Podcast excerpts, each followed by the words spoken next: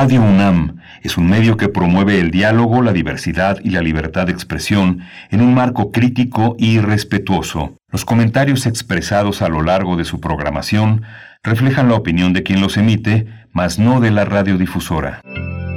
Radio UNAM presenta Primer Movimiento. El mundo desde la universidad. Hola, buenos días. Son las 7.05 de la mañana aquí en la Ciudad de México, las 6.05 de la mañana en la ciudad de Cuauhtémoc, Ciudad Juárez y la ciudad de Chihuahua, donde nos enlazamos con la Radio Universidad de Chihuahua, como todos los días en este esfuerzo, en este esfuerzo que nos enlaza a una de las radios más importantes, una de las radios públicas más importantes en el norte del país. Estamos en primer movimiento y está Frida Saldívar al frente de la producción ejecutiva, está Violeta Berber en la producción en la asistencia de producción, está Arturo González en los controles técnicos y hoy está eh, Berenice Camacho del otro lado del micrófono. Ah, no, está Socorro Montes. Socorro Montes. Socorro Montes. Sí. Así es querido Miguel Ángel Socorro Montes allá en cabina al frente pues del timón de este espacio matutino de Radio UNAM. Les damos la bienvenida como cada mañana. Hoy lunes 10 de mayo, 10 de mayo, bueno, hay mucho, mucho que reflexionar en torno a las maternidades eh, en este país, el trabajo de cuidados, la natalidad durante la pandemia también es un tema interesante, pues y muchos ángulos más en torno a la maternidad. Pues bueno, también feliz Día de las Madres y, y hoy también la capital pasa a color amarillo del semáforo epidemiológico. Mm, bueno, pues así, así arranca esta semana de mayo, este lunes 10 de mayo.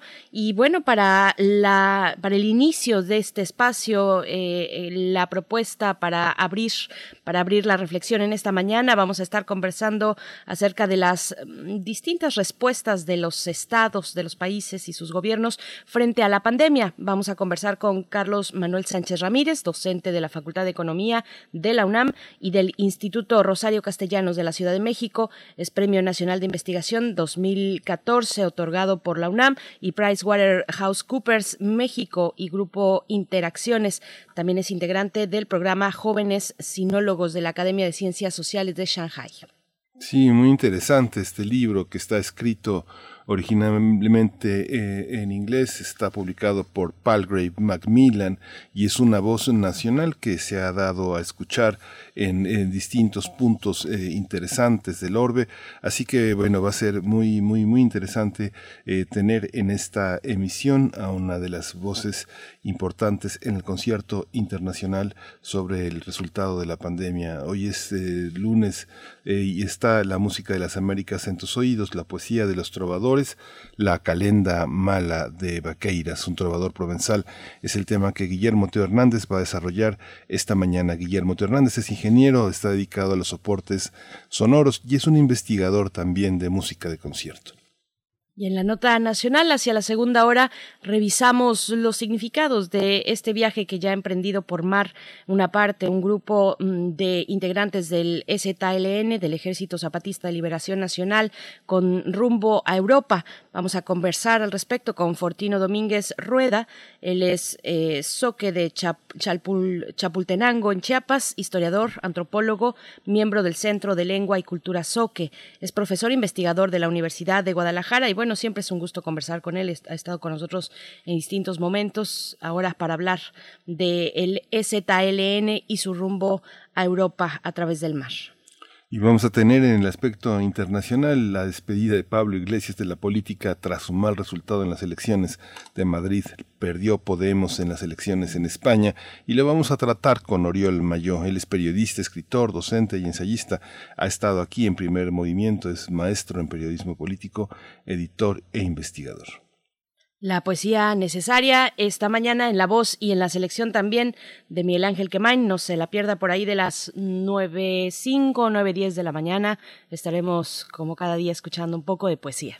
Sí, gracias, Berenice. Vamos a tener en la mesa del día un libro, El Camino Obrero, la historia del sindicalismo en México 1907-2017 con Saúl Escobar Toledo, profesor de estudios históricos de Lina y presidente de la Junta de Gobierno del Instituto de Estudios Obreros Rafael Galván. Este libro se ha editado en la colección negra, nada menos, de historia del Fondo de Cultura Económica.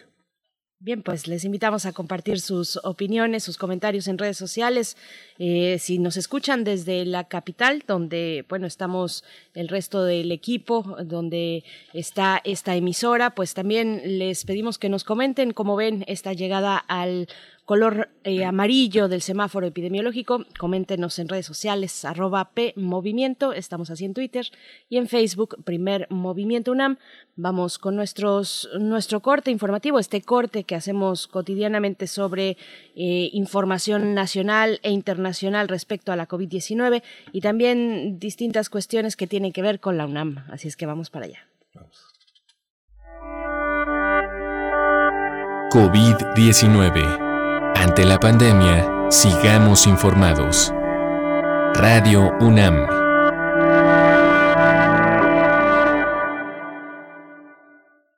Bien, pues al actualizar el semáforo epidémico por COVID-19, la Secretaría de Salud informó que 14 estados se encuentran en el color verde, 15 en color amarillo y 3 en el color naranja.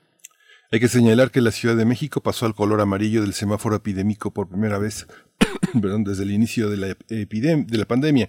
Esto gracias a la tendencia sostenida de bajas en los ingresos hospitalarios por COVID-19. Ese es el criterio, las solicitudes de atención clínica y también la ocupación de camas para pacientes graves. Por ello, las autoridades capitalinas anunciaron el levantamiento gradual de restricciones, especialmente en actividades que durante todo el año no habían podido operar. La Secretaría de Salud informó que el número de decesos por enfermedad de la COVID-19 aumentó a 218.985. Esto de acuerdo con el informe técnico ofrecido ayer por las autoridades sanitarias. Los casos estimados son 2.552.389. En información internacional, la Organización Mundial de la Salud alertó que la nueva variante del coronavirus detectada en India es más contagiosa y cuenta con características que podrían hacer a las vacunas menos efectivas. Sumaya Swaminathan, jefa científica de la OMS, dijo que la variante B1617, detectada por primera, primera vez en octubre en el país asiático, fue sin lugar a dudas un factor que aceleró la pandemia. Esta experta explicó que esa variante presenta mutaciones que aumentan la transmisión y pueden volverla resistente a los anticuerpos que se han desarrollado gracias a la vacunación o al contagio. En información de la UNAM, alumnos de la Facultad de Ingeniería de esta universidad obtuvieron el premio al primer lugar del concurso Blue Sky Innovation, organizado por American Society of Civil Engineers, gracias a su propuesta innovadora de una ciudad flotante construida en medio del océano, totalmente sustentable y con artefactos bioplásticos fabricados con tecnología 3D. Los ganadores son los estudiantes de Ingeniería Civil Ángela Cruz Lugo, Daniela Bañuelos Gutiérrez, Ángeles Vega Quijada y Mario González Sandoval, quienes participaron con el proyecto Agricultura Flotante.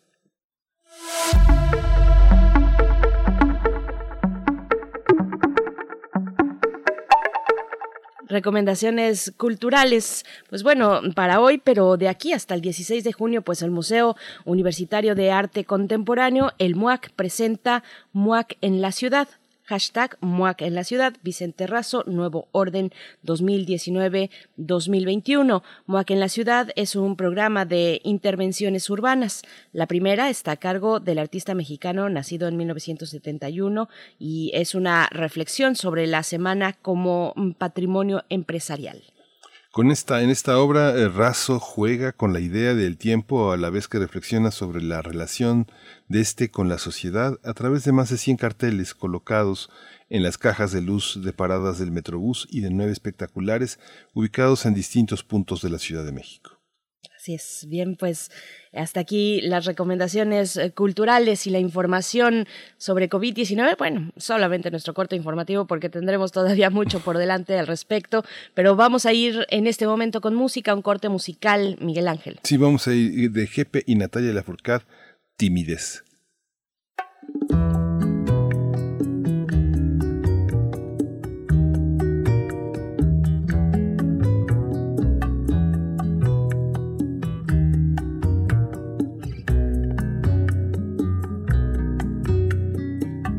Luna esconde en tus ojitos una dimensión de ti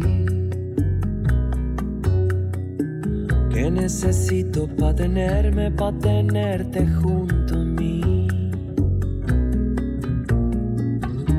Esta noche miro el cielo pa' encontrar esa luz que me alumbra la oscuridad y no se muestra solo un poco más quizás, un poco me bastará.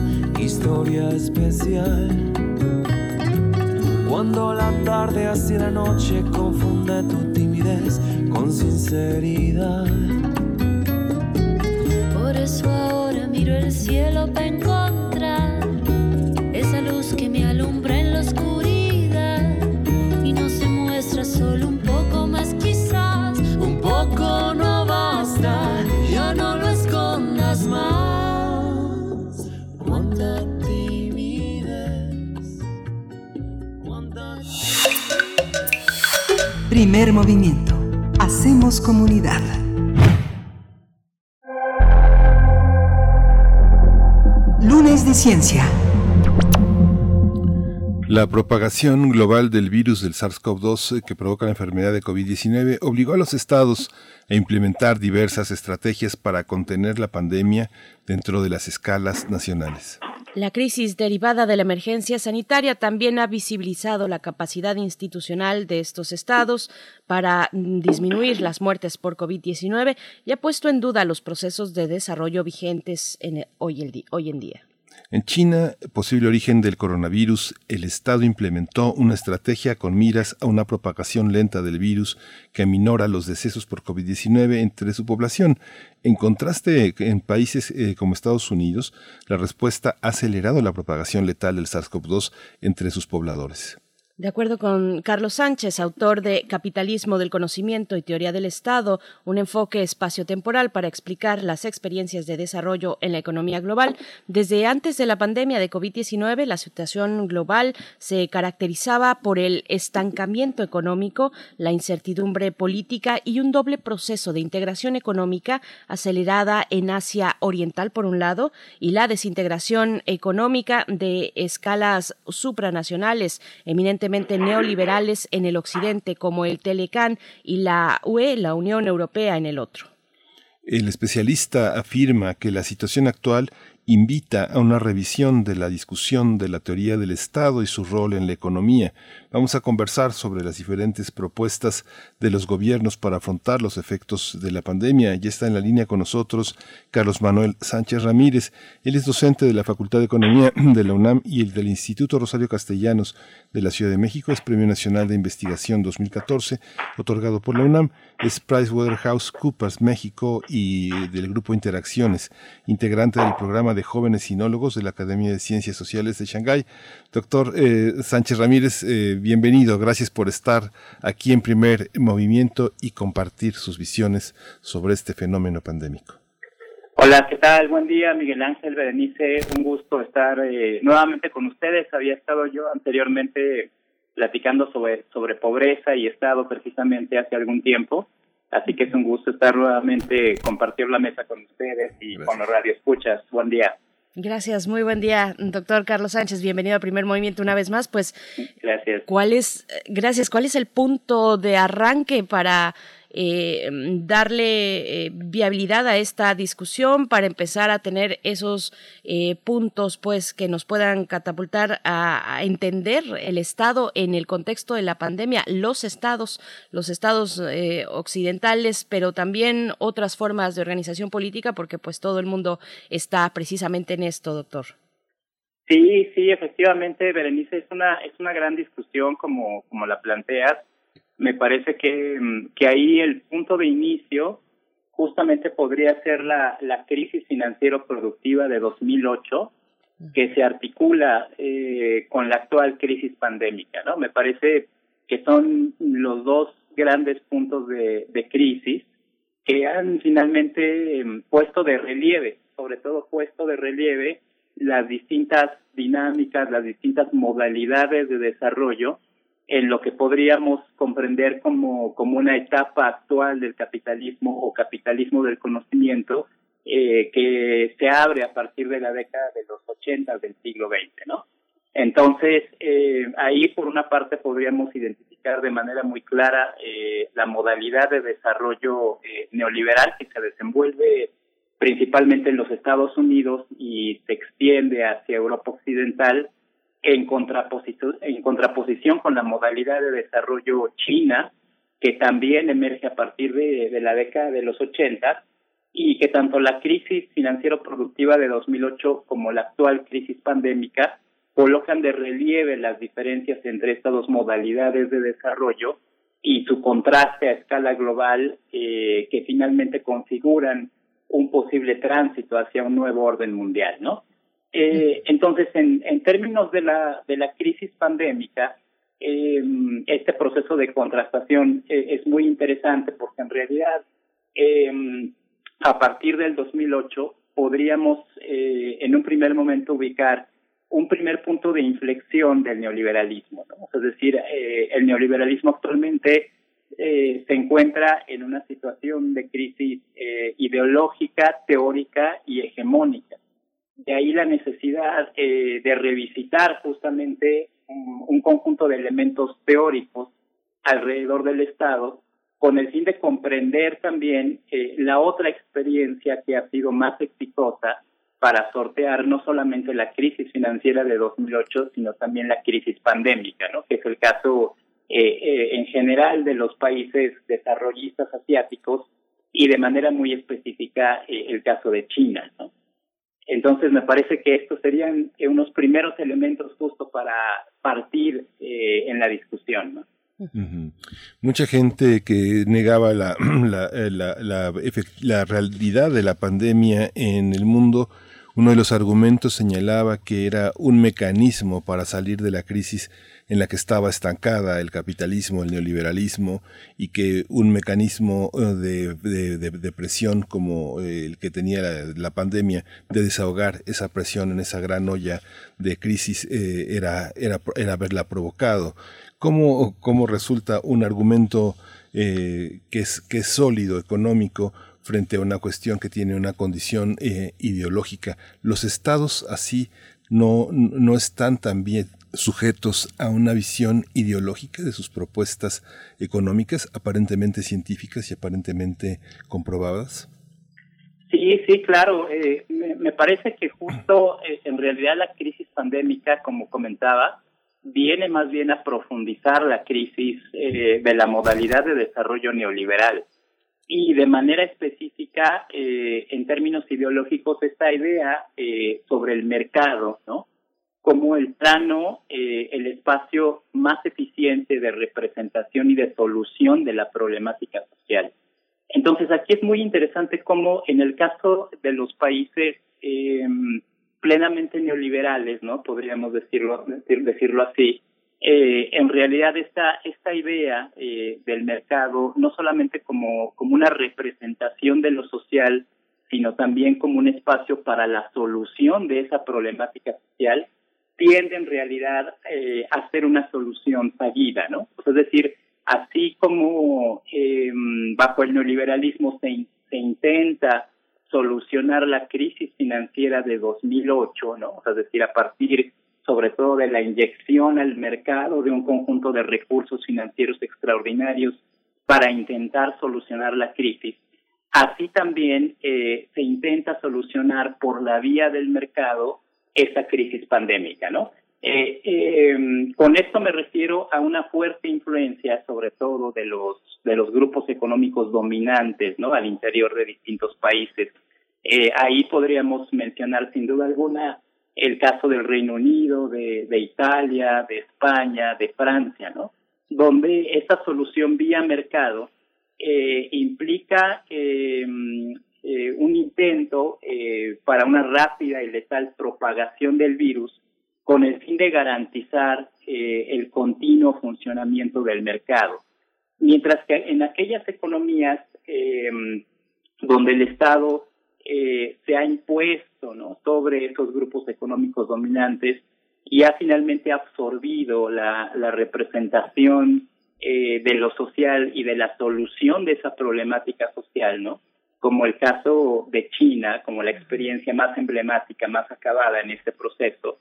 Eh, en realidad, eh, el Estado se, se, logra colocar por encima de los intereses económicos, eh, proyectando eh, a, a, este Estado como, como un agente, como un espacio más eficiente para eh, la representación de lo social y de la solución de esa problemática y en ese sentido eh, ha visto fortalecidas sus capacidades institucionales eh, que se traducen finalmente en medidas eh, más fuertes de confinamiento, de movilidad social, eh, la extensión de las medidas sanitarias e incluso también eh, tasas eh, menos altas ¿no? de la variable proxy de la letalidad y eh, de la propagación del virus, ¿no?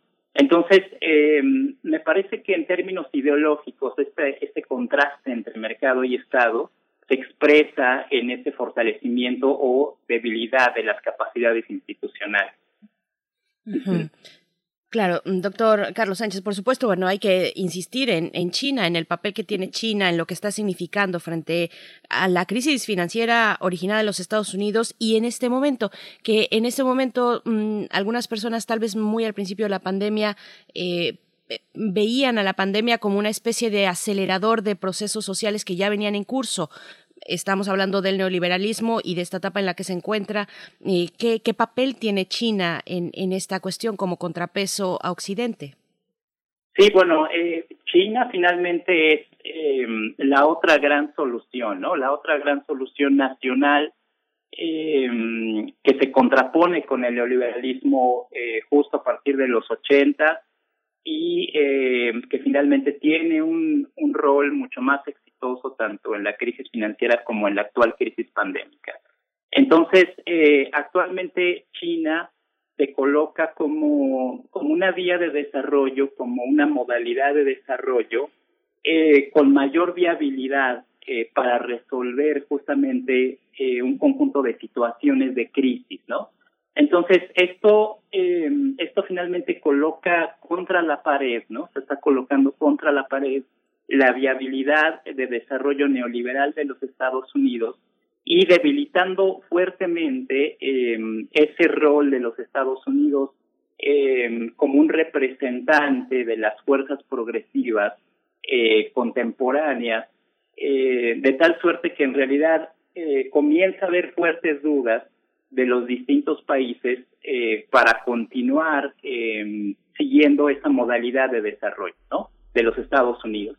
En cambio, China se, se comienza a proyectar eh, como una solución nacional mucho más eficaz, eh, mucho más viable, en donde hay toda una serie de, de cabidas, ¿no? de posibilidades eh, para las aspiraciones de futuro y de progreso de las demás naciones. ¿no?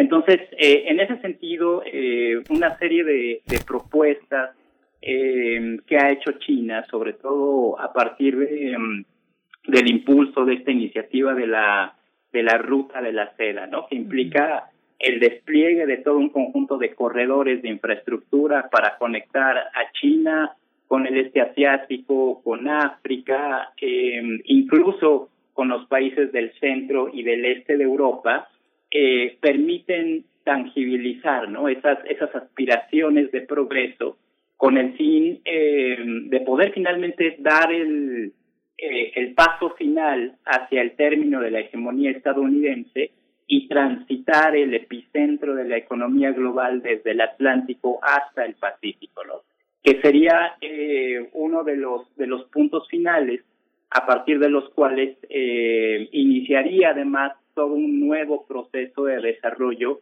centrado en el en el inmenso mercado chino, ¿no? Que además involucraría pues toda una serie de, de regiones importantes como las que ya mencioné, ¿no? Es decir, el este asiático, África, incluso el, el centro y el este de Europa, ¿no? De un conjunto de países que no se han logrado integrar este, de manera exitosa a la Unión Europea y para quienes China eh, representaría un, eh, una oportunidad de progreso y de desarrollo fuera de la Unión Europea, ¿no?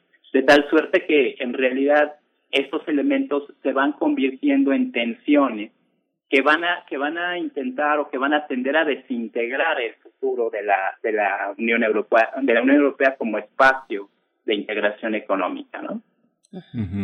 Carlos Manuel Sánchez, pero hay una hay un aspecto en la construcción de los estados, de los estados nacionales que tiene que ver con la eh, conceder un espacio en la geopolítica eh, internacional. Hay una parte en la que la multilateralidad, la, la, la gestión de la política exterior implica también una, una serie de, eh, de, conductos que facilitan una economía que es siempre supranacional. En, en, este momento en México gran parte de la economía de las grandes empresas es así. Pienso en Bimbo, pienso en Cemex, pienso en Nala, pienso en las filiales de Nestlé en México, todo este mundo económico con paradigmas de producción muy estables, con ganancias que se, que se multiplicaron durante la pandemia. Bimbo multiplicó sus ganancias, lo mismo mismo pasó con Lala, lo mismo pasó con Estlé. ¿Qué pasa con esa parte del Estado que no le pertenece al Estado-nación, sino que le pertenece a la multilateralidad internacional? Eso no, no continúa en las mismas dimensiones, no sigue el mismo poder enfrentando más allá de sus ciudadanos un horizonte eh, solamente económico de orden instrumental? Sí, sí, muy buena pregunta, este Miguel Ángel. Efectivamente aquí habría que hacer justamente la, la reflexión eh, entre los casos de México y China, por ejemplo, ¿no?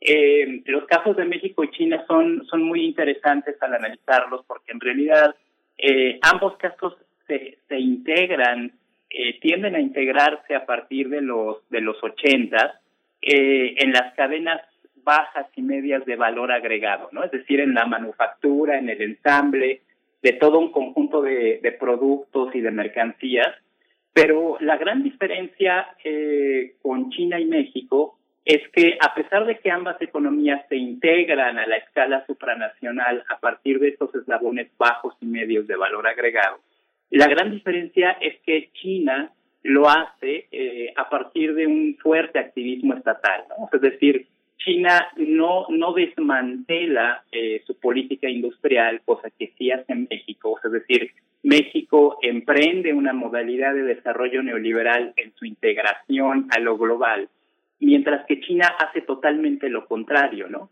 Es decir, China efectivamente se integra también a lo, a lo supranacional, pero de la mano del Estado, ¿no? Sin erosionar, sin eh, eliminar eh, una fuerte política industrial que además está orientada justo al núcleo más dinámico eh, de la economía global y que tiene que ver con el sector eh, electrónico y de las telecomunicaciones. Entonces, ahí la gran diferencia es eh, si un país se integra bajo premisas nacionales, como efectivamente lo hizo China, o, eh, lo, o se integra moldeado más bien por los intereses económicos, ¿no? Es decir, un Estado que no logra imponerse, ¿no? que no logra moldear, hegemonizar eh, a todo un conjunto de intereses económicos, finalmente va a terminar erosionado, moldeado por esos intereses económicos. Y es justamente lo, eh, lo que ejemplifica el caso de China y México, ¿no? Es decir, China eh, está en camino de convertirse en una, en una potencia eh, hegemónica a escala global, y México eh, aún se encuentra en una situación de fuerte estancamiento económico eh, derivado justamente de esta modalidad de neoliberal de desarrollo, ¿no? De integrarse a esta escala global, eh, lo, lo que ha generado, bueno, pues justo lo, lo que comentamos la, la mesa anterior que, este, que estuve con ustedes, es decir, un, un fuerte, eh, un fuertes condiciones de pobreza, ¿no? Ahí la, eh, el dato de Coneval es, eh, pues es tremendo, ¿no? es decir, el 80% de la, de la población en, en nuestro país eh, está en condiciones de pobreza o de vulnerabilidad social, que es justo un resultado, ¿no? Una resultante de este estancamiento económico ya de varias décadas y que además pues ha, derivado en toda una serie de problemáticas eh, sociales eh, relacionadas con la violencia, etcétera, ¿no? Entonces, eh, me parece que ahí el, el, el elemento clave en, en, esta cuestión que, que estás planteando, Miguel Ángel, es justamente eh, bajo qué condicionantes, ¿no? Es decir, eh, la condicionante a partir de la cual un Estado se incorpora en esa escala global, ¿no? Y me parece que ahí China eh, la gran estrategia de China es haberlo hecho a partir de premisas nacionales, a partir de un condicionamiento de, del establecimiento en su territorio, sí de empresas transnacionales, pero a partir de condicionarlas a la transferencia de conocimiento a sus propias empresas estatales, ¿no? Es decir, todo el despliegue no solamente de esta estrategia, sino además este el despliegue de la banca de desarrollo, por ejemplo, ¿no? Que aquí en México quedó totalmente desmantelada, eh, al igual que la política industrial, eh, etcétera, ¿no? Entonces, eh, ahí la, la gran clave, ¿no? De esa, de esa discusión es eh, la forma de inserción de un Estado en una escala supranacional bajo premisas nacionales que le permita moldear finalmente una modalidad de desarrollo exitosa hacia hacia afuera, pero también hacia adentro, que es justo lo que no ha este logrado México y además esa condición de México se, se aprecia muy bien también eh, en el momento de la administración de la pandemia. Es decir, una vez que termina eh, la esta llamada jornada eh, de distanciamiento social eh, en mayo, junio del año pasado, eh, justo aquella, aquellas eh, actividades económicas que se mencionaron por el gobierno como prioritarias, están relacionadas con la minería, con la construcción, con la industria automotriz, eh, precisamente aquellos grupos económicos dominantes de mayor influencia en el país son los que eh, logran finalmente romper ¿no? con, con esa institucionalidad eh, del gobierno mexicano eh, y particularmente aquella relacionada con eh, el combate a, al COVID-19, ¿no? Otro ejemplo que es muy interesante de analizar en el caso de México es Tijuana, por ejemplo, ¿no? Eh, el caso de Tijuana es muy emblemático porque es sede eh, del clúster eh, de fabricación de productos médicos, de dispositivos médicos eh, a nivel Latinoamérica. Sin embargo, y paradójicamente, Tijuana fue uno de los eh, de las localidades más golpeadas por el por el coronavirus, con con una de las tasas más altas de letalidad, sobre todo en la en la primera oleada, y a pesar de tener eh, toda una serie de este de fábricas, ¿no? Eh, de instalaciones orientadas a eh, la fabricación de dispositivos médicos no tenía las condiciones de la, o sea, la, la población no tenía las condiciones para poder afrontar de infraestructura médica, para poder afrontar esta crisis del coronavirus. Y, y justamente eh, esta situación expresa esa, esa inserción subordinada del país eh, en, la, en los eslabones de manufactura, de ensamble, pero no de concepción y diseño de estos productos, ¿no? Entonces, eh, estamos hablando de maquiladoras instaladas en Tijuana eh, que tienen una producción comprometida para eh, países desarrollados de este conjunto de dispositivos. Entonces, tanto la administración pandémica como este punto en específico de Tijuana como un clúster eh, latinoamericano eh, de dispositivos médicos muestra eh, este proceso de inserción subordinada de México en la escala supranacional, ¿no? que finalmente le, le impide eh, tener un conjunto de, de instituciones eh, fortalecidas para afrontar una crisis pandémica como, como la que estamos viviendo actualmente. Doctor Carlos Sánchez, nos vamos acercando al filo ya de la charla, pero no quisiera dejar de mencionar o que nos compartas eh, las consideraciones sobre modelos nórdicos, eh, específicamente el de Finlandia, qué papel juega, qué significa en todo este concierto que parece una vez más de bipolaridad, de una guerra fría, le han llamado una nueva guerra fría, y, bueno, por último también los escenarios post-pandémicos que se podrían empezar a dibujar en el horizonte, doctor Carlos Sánchez. Sí, claro, con gusto, Berenice. Eh, bueno, las experiencias nórdicas eh, particularmente la de Finlandia, es, es muy interesante, eh, sobre todo para países en vías de desarrollo como el nuestro. Eh, lo digo porque el caso de Finlandia eh, es un caso nacional que aún en, en la mitad del siglo XX, eh, Finlandia era un país eh, en fuertes condiciones de, de pobreza, de vulnerabilidad social. De pronto pareciese eh, muy lejano para México una experiencia de un país nórdico como el de Finlandia, eh, pero eh, analizando este caso de estudio podríamos encontrar eh, bastantes coincidencias interesantes, ¿no? Es decir, Finlandia también, además de ser un país pues en fuertes condiciones de pobreza, como lo comentaba a mitad del siglo XX, también fue un país invadido por la otrora potencia eh, mundial, me refiero a la a la Unión Soviética, este, Finlandia fue invadido un par de veces, sobre todo eh, en el marco de la Segunda Guerra Mundial, y sin embargo Finlandia, justo a partir de un conjunto de elementos endógenos este, de desarrollo nacional, emerge en este nuevo siglo eh, como una potencia de la innovación, ¿no? Entonces, eh, en ese sentido, habría que mencionar, en el caso de Finlandia, eh, elementos vinculados con el fortalecimiento continuo de su sistema educativo, eh, con una gran tradición cooperativista, ¿no? Para el caso de Finlandia, y además, este, una, una importante tradición socialdemócrata, ¿no? Entonces, son un conjunto de fortalezas endógenas, nacionales, que le permiten este, a Finlandia, pues, sortear la crisis de la caída de la Unión Soviética, ¿no? En un primer momento, y además eh, lograr escalar hacia los eslabones altos de valor agregado, donde ahí encontraríamos una diferencia con el caso de desarrollo de China, ¿no? Es decir, China se incorpora en los eslabones bajos y medios de valor agregado, mientras que la experiencia del país nórdico de Finlandia lo hace eh, a partir de los eslabones altos.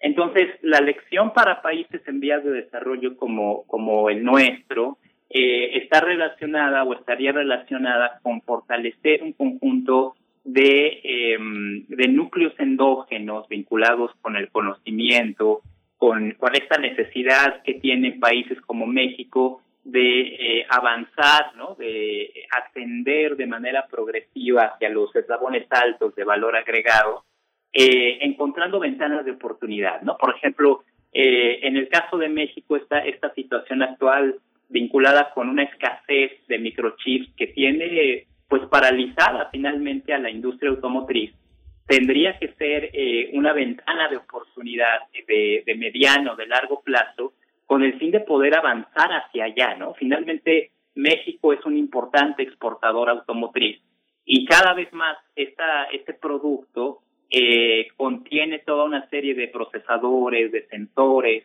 eh, que no están producidos en México.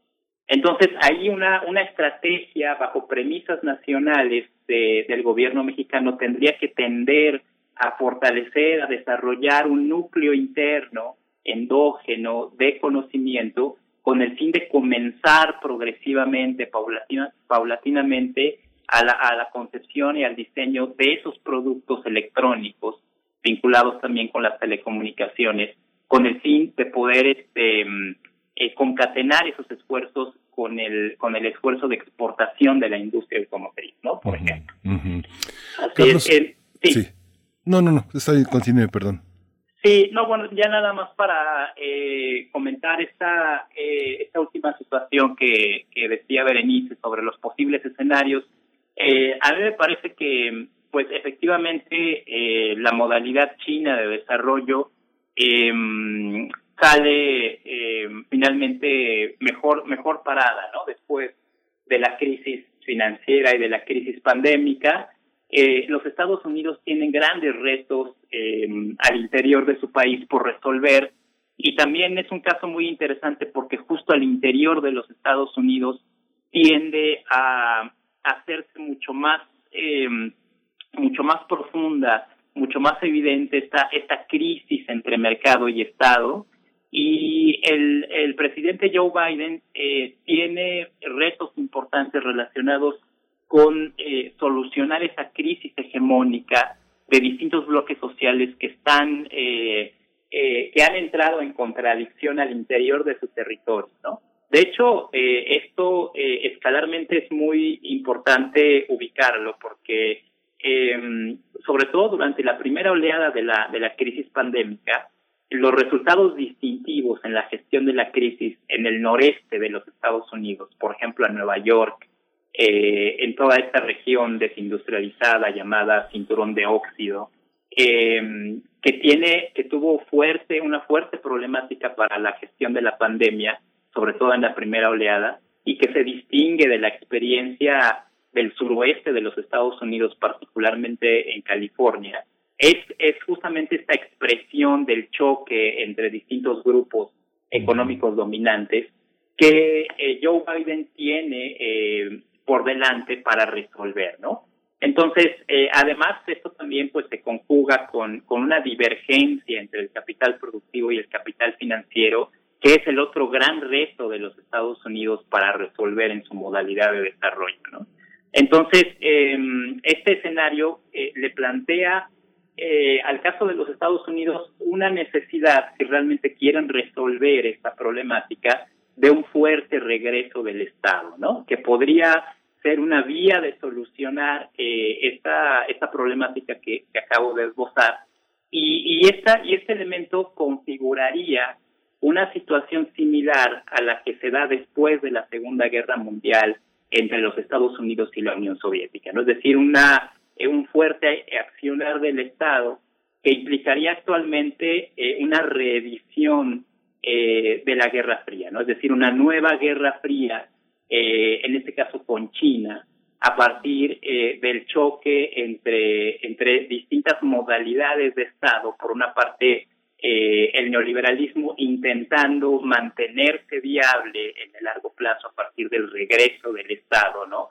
Lo que podría configurar eh, algo que podría eh, sonar paradójico, ¿no? Es decir, un neoliberalismo keynesiano, ¿no? Es decir, una necesidad de los Estados Unidos de eh, reflejarse cada vez más en, una, en, en las experiencias nórdicas con el fin de poder confrontar a China en la escala global, ¿no? Entonces, eh, el, el escenario general es este, ¿no? El, el, escenario general es este, es decir, una, una nueva confrontación de esta escala. Eh, sin embargo, si los Estados Unidos no hacen ese intento, eh, en realidad China eh, va a rebasar esta modalidad de desarrollo de manera muy rápida, ¿no? Eh, los Estados Unidos, eh, sin intentar vía el Estado eh, darle una viabilidad de largo plazo al neoliberalismo, verían acotada fuertemente, fuertemente su escala de influencia en la región norteamericana. La, la, Unión Europea se convertiría cada vez más en una arena global de confrontación entre, una, entre un declinante Estados Unidos y eh, un, un, una China cada vez eh, con mayor fortaleza. Y finalmente China, a partir de la iniciativa de la Ruta de la Seda, lograría, este, como comenté, transitar eh, el epicentro de la, de la economía global desde el Atlántico hasta el Pacífico, convirtiéndose en la, en la nueva superpotencia con, con alcance supranacional. Carlos Sánchez, pues muchísimas gracias. Yo creo que te comprometemos a que eh, en un encuentro posterior hablemos del papel eh, de México frente a este enfoque que, que claro. propones tan interesante, porque hay eh, los movimientos políticos e intelectuales que se propusieron construir la seguridad social, los impuestos progresivos, la emergencia del movimiento de mujeres en, en México, la lucha por, eh, por tratar de, el combate a la corrupción, Yo creo que son temas que bajo el enfoque que estás proponiendo en tu nuevo libro sería muy interesante. El tema de la, de la industrialización, de la, de la, de la, industria, de la banca de desarrollo. Creo que, bueno, se quedan muchos pendientes en esta conversación, así que te comprometemos para, nos ponemos de acuerdo para hacer un encuentro sobre, sobre ese tema. Te agradecemos mucho tu tiempo, tu, tu sabiduría y bueno, mucha suerte con este, con este libro que está también empezando a colocarse en, la, en, el, en el mundo intelectual internacional. Muchas gracias, Carlos Manuel Sánchez Ramírez. Gracias, gracias a ustedes, Miguel, Berenice, gracias a Radio UNAM y con gusto, efectivamente se quedan varios temas muy interesantes para México en el tintero y sería un placer eh, compartir nuevamente la mesa con ustedes y abordar este, este conjunto de temas relacionados con el desarrollo de, nuestro país. Muchas, gracias. Hasta pronto, Carlos Sánchez, autor de Capitalismo del Conocimiento y Teoría del Estado, un enfoque espacio-temporal para explicar las experiencias de desarrollo en la economía global, del cual, bueno, apenas si nos pudimos asomar un poco, porque de verdad es de una gran riqueza esta publicación. Vamos a hacer una pausa y, bueno, de nuevo comprometemos al doctor Carlos Sánchez para que regrese a este espacio próximamente. Ojalá tengamos esa oportunidad, pero vamos con una pausa musical a, a cargo de Alex Ferreira, Me pierdo contigo, es la canción que escucharemos. Tú en el centro de la ciudad, sola entre tanta gente, como una mariposa del arrabal que se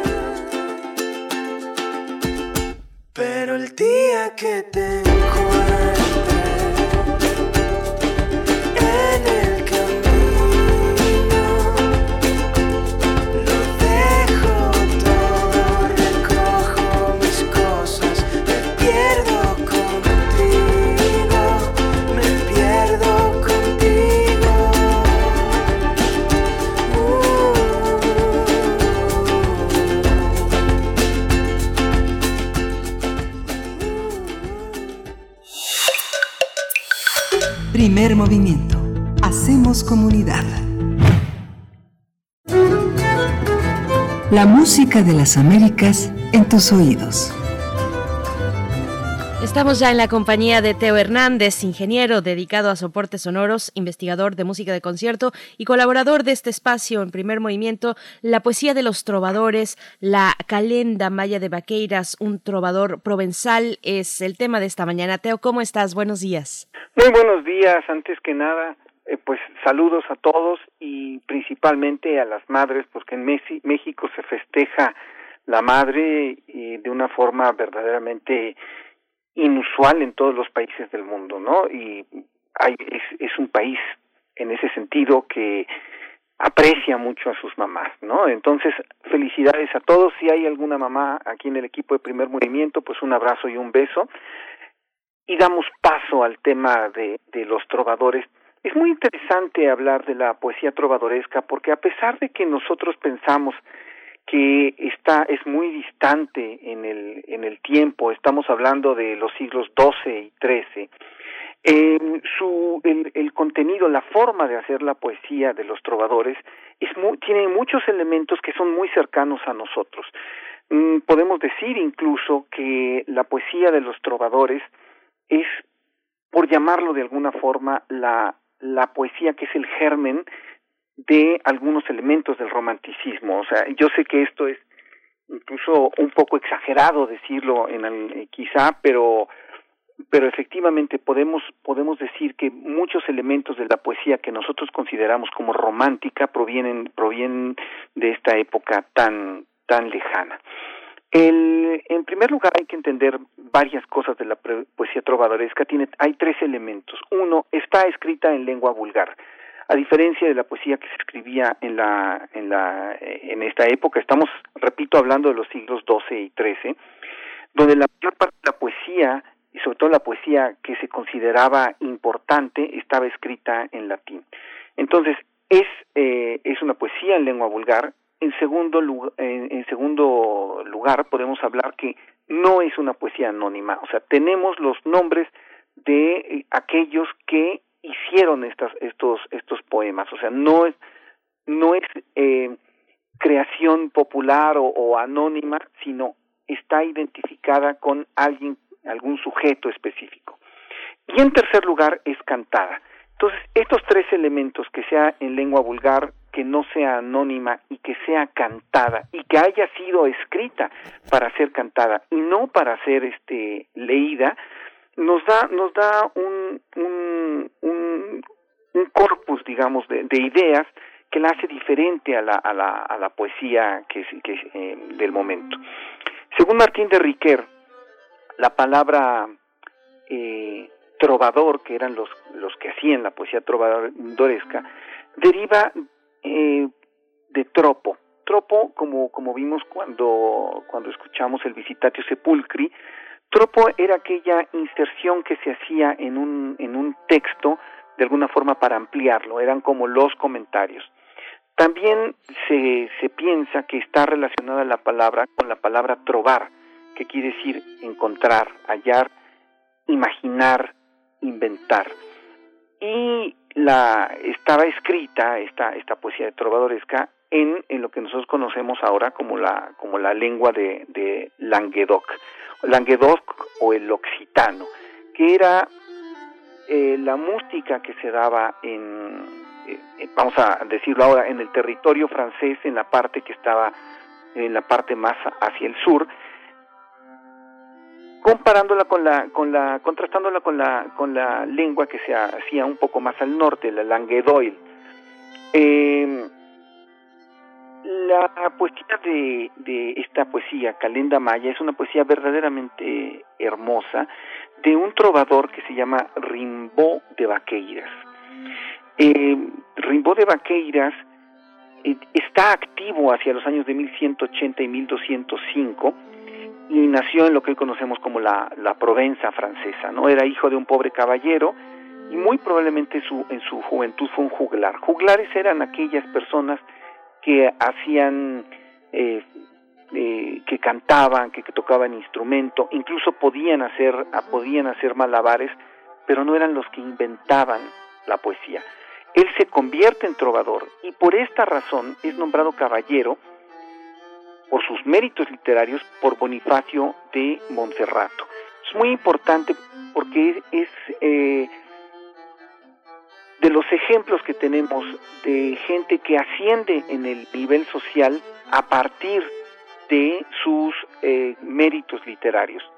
Bueno, eh, Rimbo de Vaqueiras viaja, viaja mucho, viaja a Grecia, viaja a Constantinopla, conoce el ambiente de las, de las cruzadas y hace esta poesía que es, eh, bueno, esta, esta poesía, esta canción, a la cual le queda música, hay que ver que no todas las poesías de los trovadores les queda la música con las cuales se hacía, y habla sobre algo muy interesante que es el amor, el amor eh, de los trovadores, el amor que de la de la amada inalcanzable. Dice, ni la calenda de mayo, ni la hoja del haya, ni el canto del pájaro, ni la flor del gladiolo pueden agradarme, noble dama alegre, hasta que me llegue un veloz mensajero de vuestra hermosa persona que me cuente el nuevo placer para que el amor me atraiga hacia vos, y yazca con vos, y me dirija hacia vos, dama veraz, y caiga el celoso herido antes que yo renuncie a ello. El celoso se refiere normalmente al esposo de la amada, En este sentido, la amada es inalcanzable y el esposo es un celoso que impide el amor, el amor entre estos, estos dos personajes, ¿no? Entonces, escuchemos la interpretación que, que estamos escuchando es del estudio de música antigua con Thomas Binkley, y, bueno, la melodía que conserva y el, y el poder de la poesía la hacen sumamente atractiva. Pues vamos a escucharlo, Teo, y lo escuchamos al filo, al filo, al filo de las 8 de la mañana. Te agradecemos mucho esta, esta probada de, la, de, la, de los trovadores y todo el sentido profundo, metafórico y, y, nominal del término. Muchas gracias, Teo. Nos vemos en 15 días. Hasta luego. Mucho gusto y felicidades. Gracias, Teo Hernández. Ya nos dieron las 8. Nos despedimos de la Radio Universidad de, de, Chihuahua. Los dejamos con esta bella pieza en la selección de Teo Hernández y nos escuchamos mañana de 6 a 7, de 7 a 8 en el horario de la Ciudad de México. Quédese aquí en primer movimiento.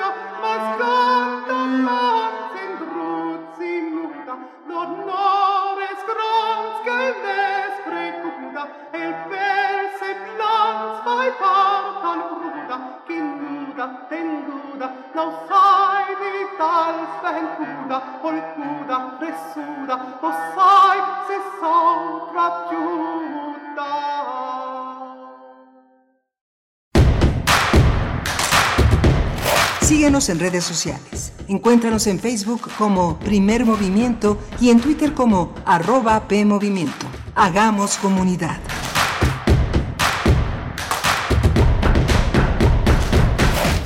¿Qué piensa el pueblo sobre la alianza del PRIAN? Se unen con la intención de recuperar los privilegios. Pues porque quieren impedir que siga la transformación sería volver a lo mismo de siempre. Ellos no van a apoyar a, a, México, la gente, los mexicanos, los pobres, los más pobres, no lo van a hacer. Solamente veían para ellos, no veían la mejora de las comunidades ni la mejora de las personas. Ellos lo que buscan es recuperar el poder. Defendamos la esperanza. Morena. Habla Marco Cortés, presidente nacional del PAN. Con el PAN en la Cámara de Diputados, impulsaremos que vuelva el seguro popular, las estancias infantiles, el programa de Prospera y el apoyo al campo. No permitiremos que te quiten ningún programa social que hoy recibas. El compromiso de las y los diputados federales de Acción Nacional es exigir que los programas sociales lleguen puntuales y sean parejos para todos los que realmente lo necesitan. Juntos pongámosle un alto a la destrucción, a los abusos y atropellos de Morena. Cuenta con nosotros. Vota por los candidatos a diputados federales del PAN. Ella es María. Ella y sus hijos tienen derecho a vivir seguros y libres de violencia. Por eso impulsaremos la creación de rutas seguras de transporte público, mejorando y vigilando las calles. Y la instalación de más refugios para mujeres y sus hijos víctimas de violencia familiar. En el Partido Verde trabajamos por los derechos de María y de todos los mexicanos. Cumplir es nuestro deber. Partido Verde. Calme Cali, Mimagoshko, Makta Shuruk, Tetzaduk, FM, Yatpushebo Pushkoxpe, Radio Nam. Calme Cali, quinta temporada. Todos los jueves a las 10 horas por el 96.1 de FM. Retransmisión, domingos 15.30 horas. Radio UNAM. Experiencia sonora. Con Morena, las grandes decisiones del país las toma la gente. El pueblo guía nuestro proyecto de transformación. Hoy su voz suena más fuerte que nunca. El pueblo participa en la construcción del destino de México. Este movimiento es suyo. El pueblo elige a sus representantes y el destino de los proyectos y recursos de la nación que son suyos también. Nosotros respetamos la voluntad popular. Con Morena, el pueblo manda. Morena, la esperanza de México. Hoy las y los mexicanos tienen dos opciones El partido en el gobierno que prometía esperanza, crecimiento y estabilidad, pero solo miente. O ser parte del equipo que se unió para defender a México de la destrucción de Morena y del autoritarismo. No tires tu voto a la basura. Úsalo para detener la destrucción de México. Va por ti, va por tu familia. Vota por la coalición Va por México. Ponle un alto a Morena y a la destrucción de México. Vota PRD. ¿Recuerdas cómo nos unió el sueño de transformar a México? Éramos millones hartos de los malos gobiernos. ¿Recuerdas cómo le pusiste un alto a la corrupción del PRIAN y cómo luchamos para iniciar el cambio verdadero? ¿Recuerdas esa noche en 2018 cuando se cumplió la voluntad del pueblo? Desde entonces la cuarta transformación avanza, pero la lucha no ha terminado. Hoy te necesitamos una vez más. Defendamos la esperanza. Vota Morena, la esperanza de México. Encuentra la música de primer movimiento día a día en el Spotify de Radio UNAM y agréganos a tus favoritos.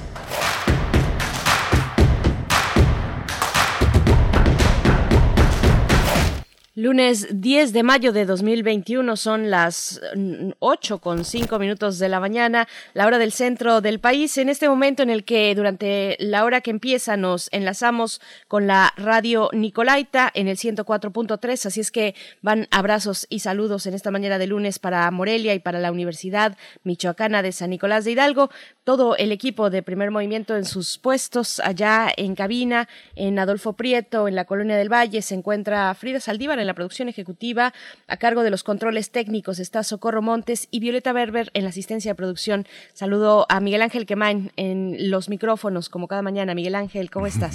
Muy bien, Berenice. Qué difícil para ti decir la hora, porque para ti son las seis con seis de la mañana en, en, el, en el, horario del, eh, del Pacífico. Pero bueno, este gran esfuerzo, este esta, esta presencia que el equipo de primer movimiento hace a distancia de manera sostenida, pues es ejemplar. Escuchaba Berenice los spots eh, de, de los partidos políticos prometiendo todo lo que nunca este, se propusieron hacer. Deberían de pedir disculpas y pedir así sentidamente, denos chance, denos chance, denos su voto, aunque hayamos fallado tanto. Yo creo que el semáforo electoral que tenemos, amarillo, anaranjado en algunos casos y verde en muchos otros. Es, una, es, una, es un desafío interesante. Si hoy fueran las votaciones, todo mundo podríamos salir a votar con un riesgo en apariencia eh, no mínimo, pero sí, eh, eh, sí, sí conquistado a partir de una serie de cuidados que finalmente en muchos niveles de la sociedad se alcanzaron. En otros no, en otros hay una gran irresponsabilidad resultado del riesgo que se corre por vivir como se vivía hace un año, pero finalmente todo girará y todo responderá a estos días que faltan para la elección. 26, creo que son 26, ¿verdad? Sí, ya estamos a poco menos de un mes de que llegue la elección intermedia en este país, la más grande, dicen, de la historia moderna de México. Y bueno, los spots eh, podrían funcionar bien para hacernos una radiografía de nuestros mayores temores, una radiografía también mm, psicológica y, bueno, eh, por supuesto social, así es que ahí están las redes sociales. También eh, nos comparten varios comentarios respecto a la charla que tuvimos al inicio de la hora anterior, con la que abrimos este, este programa, mm, con Carlos Manuel Sánchez Ramírez, las respuestas de los estados frente a la pandemia y el contexto económico global que se cierne en este contexto de emergencia sanitaria. Nos comenta Rocío, eh, Rosario, perdón, Rosario Durán, discúlpame Rosario, dice tristemente el bicho exhibió la pobreza de todo en que nos encontrábamos y no veo cómo nos levantaremos si vamos en retroceso. Refrancito también dice muy interesante charla, excelente acercamiento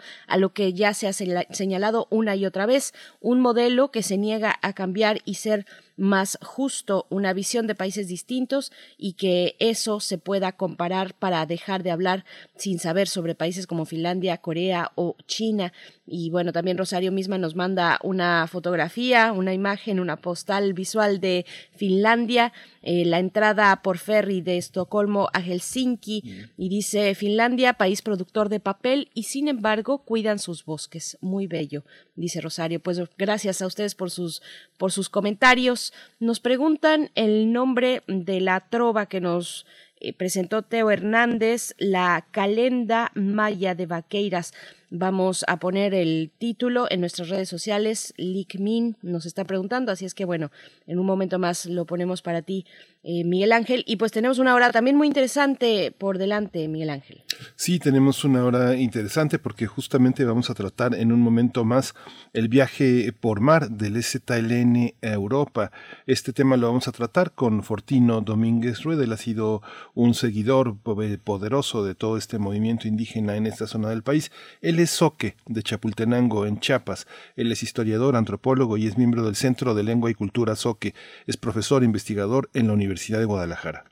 Y para nuestra nota internacional, después tendremos esta charla con Oriol Mayo, periodista, escritor, docente, ensayista, es maestro de periodismo político, editor e investigador especializado en democratización comunicativa, estudios de audiencia y recepción, también así en Historia del Presente y Relaciones México-España, para hablar de la derrota de Podemos en las elecciones de España. Pues bueno, vamos a ver cómo se perfila. Eh, bueno, uno de los temas importantes también en esa discusión es el bipartidismo en España, que al parecer se había alejado, pero bueno, regresa una sombra muy potente y muy fuerte el bipartidismo en ese país. Así es que bueno, pues los temas para esta hora, más los comentarios que ustedes amablemente quieran compartir con nosotros y que nosotros a su vez a través de los micrófonos, si tenemos eh, la posibilidad, también haremos públicos ante la audiencia, arroba Movimiento, estamos así en Twitter, primer movimiento UNAM en Facebook. Y bueno, Miguel Ángel, nos vamos con nuestra nota nacional. Vamos a la nota nacional.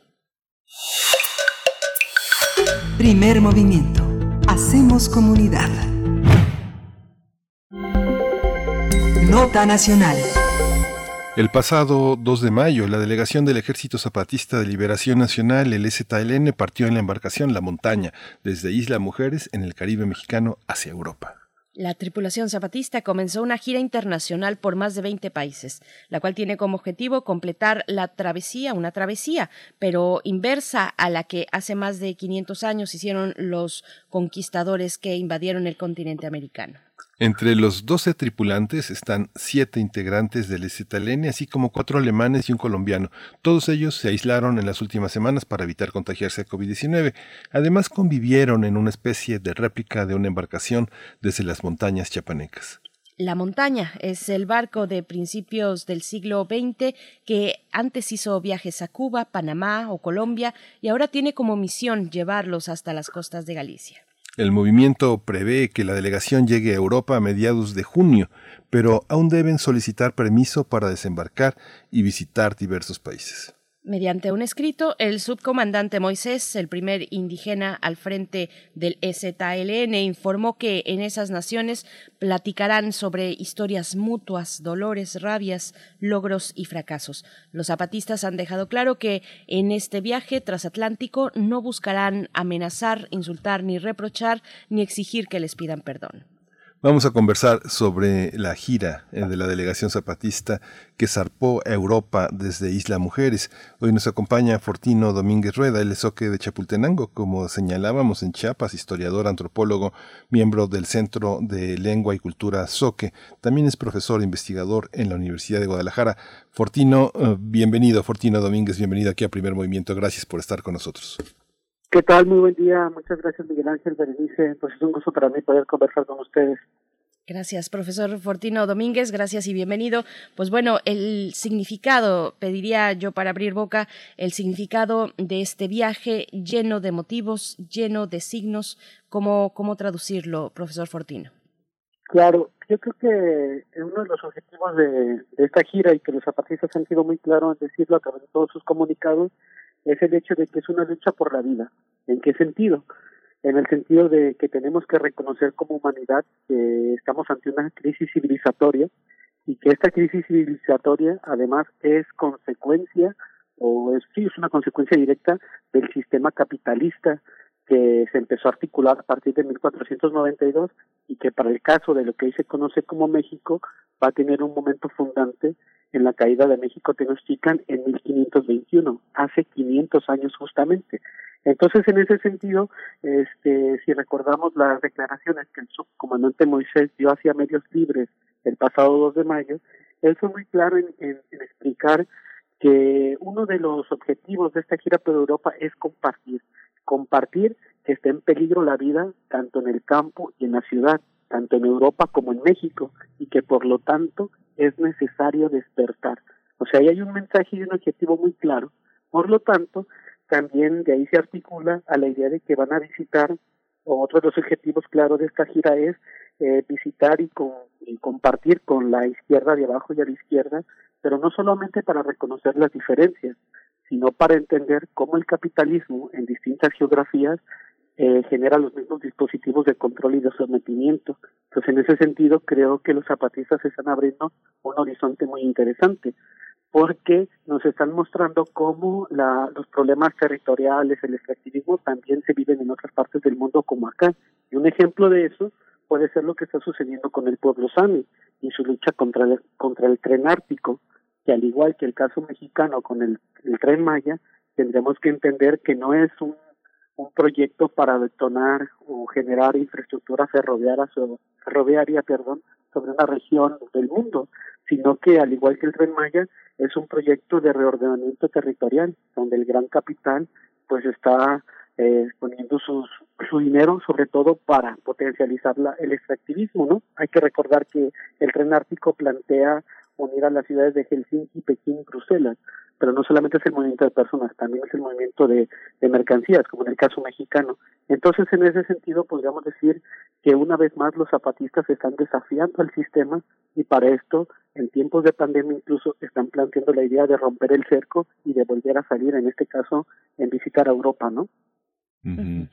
Fíjate que hace algunas semanas eh, un colaborador nuestro, Alberto Betancourt, señaló eh, detenidamente la, emergencia de un conjunto de movimientos en Europa que están en espera de un cambio de giro hacia una política social más, más, más, más humanitaria, con rostro humano. En este sentido, eh, hay una agenda, hay una agenda que, que Moisés haya entregado, haya señalado, yo la, yo la desconozco, de organizaciones puntualmente, de encuentros que se tengan en Europa. Hay una parte de Europa que imagina Chiapas, cuando uno recorre ampliamente muchos sectores, la gente recuerda sus lunas de miel en San Cristóbal, en, eh, en, Acapulco, en el Pacífico mexicano, que es algo extraordinario, pero Chiapas particularmente es recordado y sobre todo desde los años 90 de una manera muy importante. ¿Hay una agenda de reencuentro? Yo creo que, eh, bueno, primero podríamos revisar el, comunicado, la declaración por la vida que salió el primero de enero del 2021, donde justamente están todos los colectivos con quien tienen contacto y con y que será altamente probable que se que se reúnan. Es una cantidad enorme. Por otro lado, yo creo que no tenemos que olvidar que desde la aparición pública del Ejército Zapatista de Liberación Nacional se pudo construir o levantar una red zapatista transnacional. Eso sí quiere decir que los zapatistas desde el 94 tienen conexión, vinculación con diferentes movimientos o y no solamente eh, en términos de colectivos. Ahora, 27 años después, lo más interesante es de que hay un cambio. Antes eran colectivos de solidaridad a la lucha zapatista, ahora habrá que entender que se van a ir a visitar luchas entonces, en ese sentido, cambia el sentido. No solamente van a ir a visitar a la gente de Europa, sino al pueblo Sami, por ejemplo, que está en contra del tren ártico. Entonces, ahí hay un cambio cualitativo, pero que además es un trabajo que los zapatistas han construido durante 27 años.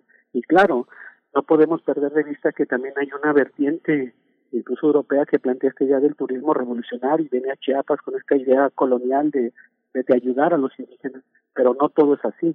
También ha cambiado y ahora entendemos que en Europa también hay luchas y que están resistiendo. En ese sentido, se plantea un diálogo de igual a igual. Entonces yo creo que por ahí ese escenario creo que será de buena manera para que el zapatismo pueda una vez más hacer esta idea del espejo y conversar con, con nosotros, ¿no? Es, asombrosa la cantidad de organizaciones, de comunidades, eh, de enlaces que se han propuesto y que se han dispuesto también en la página eh, del EZLN, donde generalmente lanzan sus comunicados. Es una larga lista. Hay países con más organizaciones que otros. Puntualmente Grecia tiene muchas organizaciones interesantes al respecto que están en ese espectro de la política abajo y a la izquierda. Y profesor Fortino, pregunto sobre pues las dificultades de emprender un viaje como este en medio de una emergencia sanitaria ¿Qué podemos decir al respecto? Claro, o sea, por un lado está la cuestión de la, de la, emergencia sanitaria, pero también sabemos que la emergencia sanitaria es parte de la crisis civilizatoria que el capitalismo está planteando. Entonces, yo creo que también habría que pensar cómo el zapatismo, en tiempos donde al parecer la idea es aislarnos y alejarnos de las personas, lo que el zapatismo está planteando nuevamente es volvernos a encontrar, claro, bajo todas las medidas eh, de sanidad que se, que se requieran, pero le están dando una vez más otra oportunidad a la palabra porque sí lo que porque lo que sí podemos decir es que el capitalismo no está en pandemia y la forma de desigualdad se sigue reproduciendo. En ese sentido, los zapatistas siempre han sido claros en el hecho de que hay que hacer las cosas y una vez más plantean un desafío al mundo. Entonces, en ese sentido, habría que entenderlo también que es un desafío que está siendo planteado por la civilización maya zapatista y entonces en ese sentido tendríamos que ver tener una perspectiva de larga duración y pues desde México reconocer quiénes son los mayas. No solamente son los que florecieron en el, en el periodo clásico, en, el, en la época prehispánica, son el movimiento social que podemos decir único en el mundo que está planteando una forma distinta de relacionarse con la tierra y en tiempos de cambio climático creo que los zapatistas tienen toda la legitimidad para hacerlo y hay mucha gente en el mundo que le pone atención a su palabra porque saben que son hombres, mujeres y otra gente cabal, pues, que está parada de una cierta manera en el mundo y tiene un proyecto civilizatorio muy claro. Entonces, en ese sentido, creo que el zapatismo una vez más va a contracorriente. Y claro que será difícil, pero también ahí hay que ver cómo va a ser la articulación justamente con estas organizaciones que desde Europa, supongo, también tendrán que presionar o hacer algún tipo de llamamientos para que justamente la delegación zapatista pueda desembarcar en, en las costas europeas, ¿no? Fortino, una, una de las, una de las este, visiones que se tiene eh, de, del ejército zapatista frente a la administración de López Obrador es como situarse en las, en las antípodas, en contra de los proyectos, eh, de, los grandes proyectos como el Tren Maya, eh, toda la parte que recorrerá el Istmo, toda esta parte desarrollista de la actual administración. E, este viaje es una manera de abanderarse en contra de la cuarta transformación, una cuarta transformación que en muchas, en muchos territorios europeos ha tenido una gran acogida, incluso la colocan como un ejemplo en América Latina de combate a la corrupción, de política social, este, de, de defensa de derechos humanos. ¿Cómo se sitúa una, una bandera de este tipo en un viaje como este, Fortino? Claro, yo creo que los zapatistas han sido muy claros desde hace mucho tiempo en señalar que para que el capitalismo funcione, pues es fundamental la existencia del Estado-Nación. En ese sentido, habría que superar esta idea de que es contra López Obrador, es contra el sistema capitalista. Además, hemos visto cómo allá arriba, pues hay una agenda donde solamente se reparten el país cada seis años y que tiene que ver con el asunto electoral. Y en este año, particularmente, lo podemos ver. En ese sentido, podríamos decir que los zapatistas no es que estén en contra de AMLO, sino contra el sistema que representan. Entonces también eso es una crítica a entender que allá en la política de arriba pues no hay diferencia entre centro, izquierda o derecha. ¿En qué sentido? En que el capitalismo es el que va ordenando los pasos a seguir por el Estado. Una cosa muy clara es el Tren Maya o el Transísmico o los diferentes proyectos extractivos que se están generando por el por todo el país. Retóricamente el, el Ejecutivo puede decir que el neoliberalismo ha terminado, pero sabemos que eso es mentira y para eso solamente hay que salir a la calle y ver la realidad. Entonces, en ese sentido, yo creo que hay que de sacar un poco la discusión de una de una discusión ideológica, sobre todo de contextos urbanos, y que habría que decirlo que tiene que ver muchas de las veces con el centro del país, que siguen colonizados en términos de creer que la única forma de vivir en el mundo es a través de las reglas del Estado-Nación, que cabe decirlo apenas tiene 200 años de existencia, y los pueblos mayas zapatistas pues tienen muchísimo tiempo más, ¿no? Entonces yo creo que los zapatistas también están planteando esta idea de dejarnos de ver el ombligo en este año electoral y empezar a ver que el problema que el capitalismo ha creado pues ha impactado en todo el mundo y en todo el mundo existe gente que ya está dispuesta a plantear un cambio distinto. Entonces yo creo que no, o sea, claro que ya superaron la barrera nacional con el hecho de salir a, en este caso, Europa, pero no solamente es un asunto contra López Obrador, porque eso solamente seguiría pensándose como en política casera, de creer que es un caudillo contra otro, y eso no es, es contra un sistema, y claramente lo dijeron los zapatistas, podrán cambiar los, capataces de la finca, pero el dueño de esa finca, que es la finca global, sigue siendo el mismo, que es el capitalismo. Entonces yo creo que es necesario superar esa visión como muy particularista sobre este idea del rayito de esperanza que es López Obrador y empezar a ver cómo el sistema sigue operando. Entonces yo creo que por ahí un poco es lo que yo podría comentar, ¿no? Profesor Fortino, eh, bueno, en este mismo hilo, ¿cómo entender al EZLN en articulación con otros pueblos y comunidades organizadas? ¿Qué significa el Congreso Nacional Indígena? que en sus eh, en, sus cuentas eh, de, redes sociales y demás ha, hecho también comunicados. Uno particularmente hace un par unos días la semana pasada hace una semana eh, donde dicen precisamente no aceptamos no no aceptamos el perdón que ofrece el presidente López Obrador pide perdón al pueblo maya y dicen así puntualmente, y lo leo literal de este comunicado, no, señor presidente, no aceptamos su perdón, no un perdón cínico y tramposo. ¿Cuál es la articulación de, estas, de estas comunidades eh, que finalmente, bueno, se unen ante este, comunicado, que además doy contexto, aunque tuvimos aquí una charla al respecto el jueves pasado, pero donde eh, se posicionan en contra del tren Maya y, y, por supuesto, a favor de los pueblos mayas en resistencia. ¿Cómo entender en este sentido, en ese contexto, eh, la articulación del Ejército Zapatista de Liberación Nacional con otras comunidades organizadas? Claro, bueno, habrá que recordar que eh, el Congreso Nacional Indígena surge el 12 de octubre de 1996, hace ya más de 25, 26 años. Y el CNI es un espacio, o sea, no, el CNI no es un partido político, no es una, una asociación civil, no, es un espacio, un espacio de quien, de los pueblos indios, para que básicamente podríamos decir como para dos elementos. Primero, para hacer el diagnóstico de nuestras realidades, entender cómo es que estamos viviendo y segundo, cómo articular mecanismos de lucha y de defensa. Entonces el CNI es el espacio de lucha de los pueblos indios que pues yo creo que más consistente durante los últimos 25 años en este país. En ese sentido, pues es la caja de resonancia y de articulación entre, no solamente entre el ESET y diferentes movimientos, que además todos están cruzados por la cuestión del neoliberalismo. O sea, en el caso de, la, de mi pueblo en Chiapas, el gran problema es que encontraron petróleo debajo de nuestros territorios y el gran capital los quiere licitar y explotar, lo cual implicaría el desplazamiento y obviamente el exterminio de nuestras poblaciones. Entonces, obviamente que estamos en contra de esos proyectos, porque si esos proyectos nos traen muerte, lo que nosotros tenemos que hacer es luchar por la vida, que es garantizar la existencia de nuestras familias. Y eso sabemos que está pasando no solamente en Chiapas, sino también en las ciudades, en el campo, en Europa, en Asia, en África. Entonces ahora el desafío que están planteando los zapatistas es juntar todo ese asunto. ¿no? Entonces yo creo que el CNI por eso ha planteado este asunto del no perdón y también yo creo que aquí habrá que reconocer que el gobierno federal siempre llega tarde.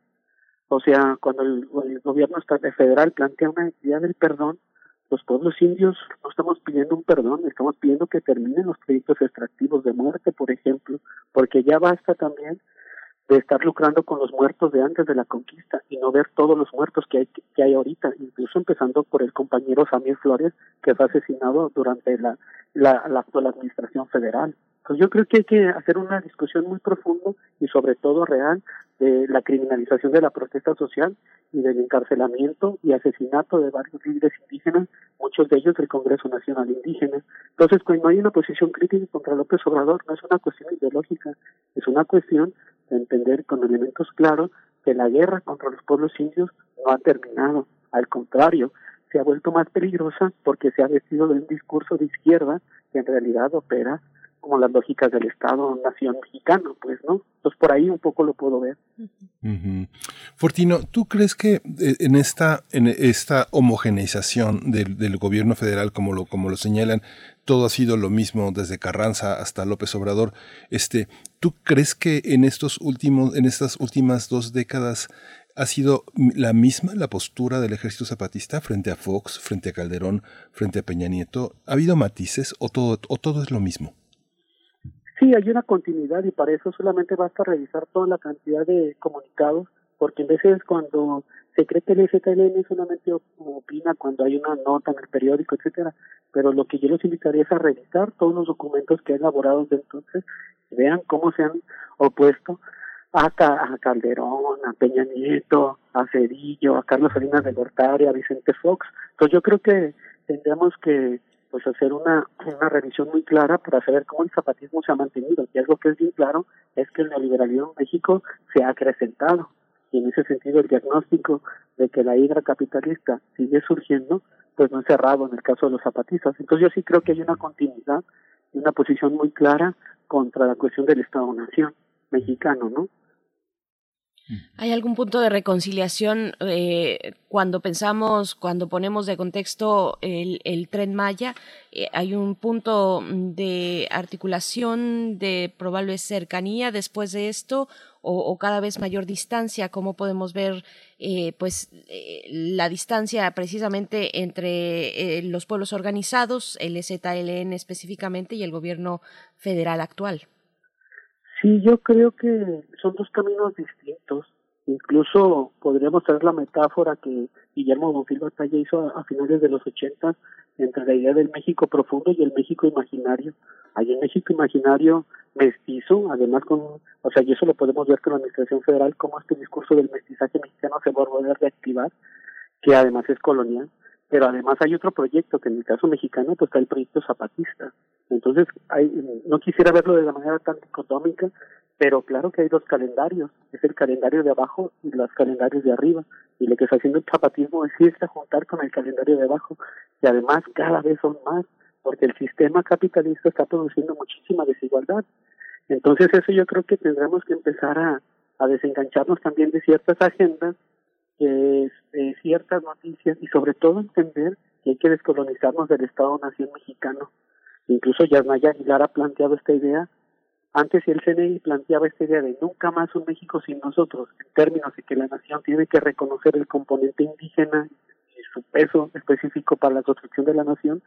Yasnaya Aguilar, la, la intelectual Mije, ha planteado esta idea de un nosotros sin México, y esto plantea que las naciones indígenas empiecen a florecer nuevamente y tal vez puedan existir más allá del Estado-Nación mexicano. Eso es un desafío muy fuerte para, para el Estado, pero pareciera que eso es importante y se puede hacer. Un ejemplo, en caso de los territorios zapatistas, es, uno de los, es el único territorio en México donde no hay narcotráfico ni hay feminicidios.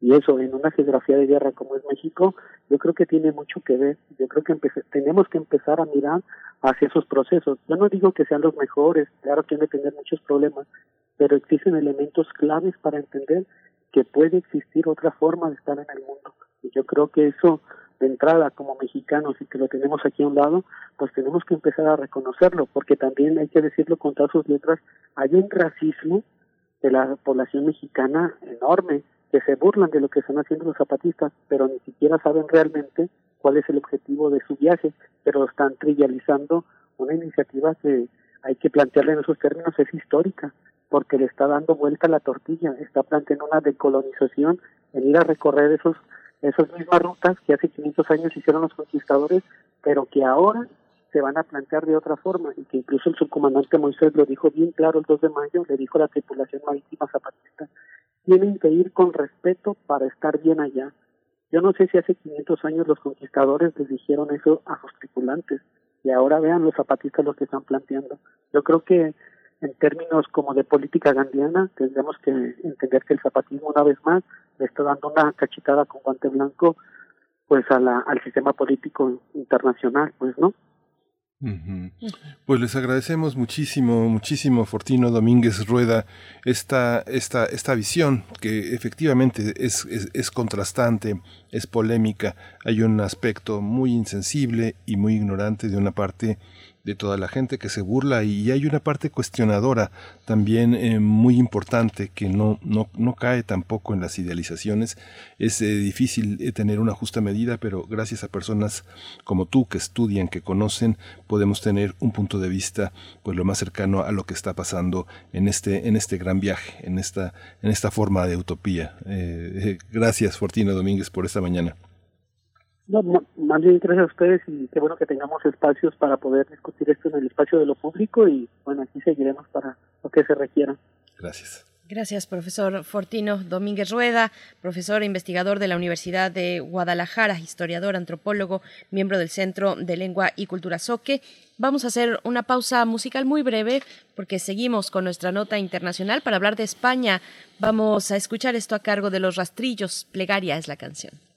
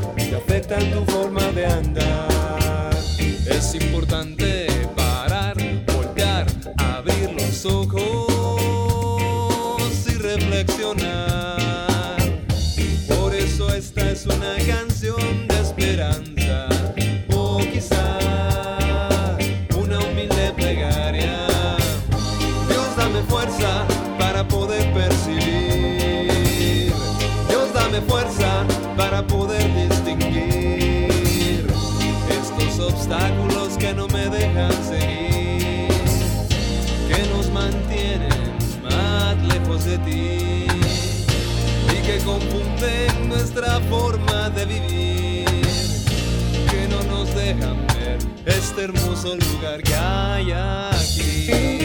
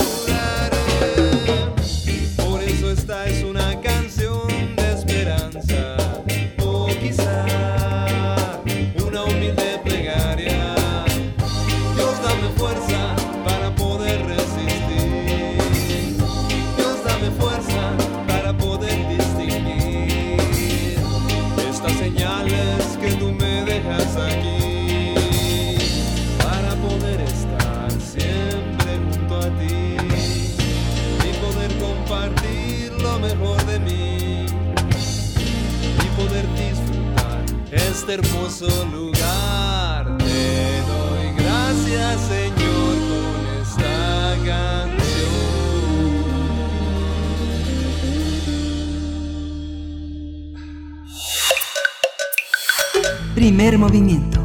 Hacemos comunidad. Nota Internacional.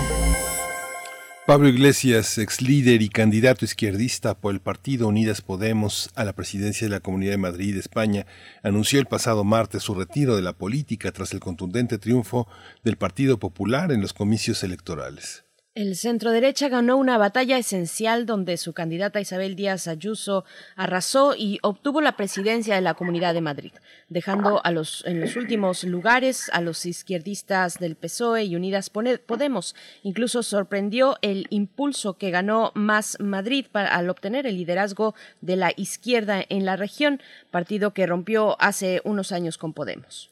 Después de liderar durante siete años un proyecto político de izquierda que fue pionero en romper el tradicional bipartidismo español, finalmente llegó el declive de Iglesias, quien reconoció su derrota y dijo que cuando uno deja de ser útil, tiene que saber retirarse.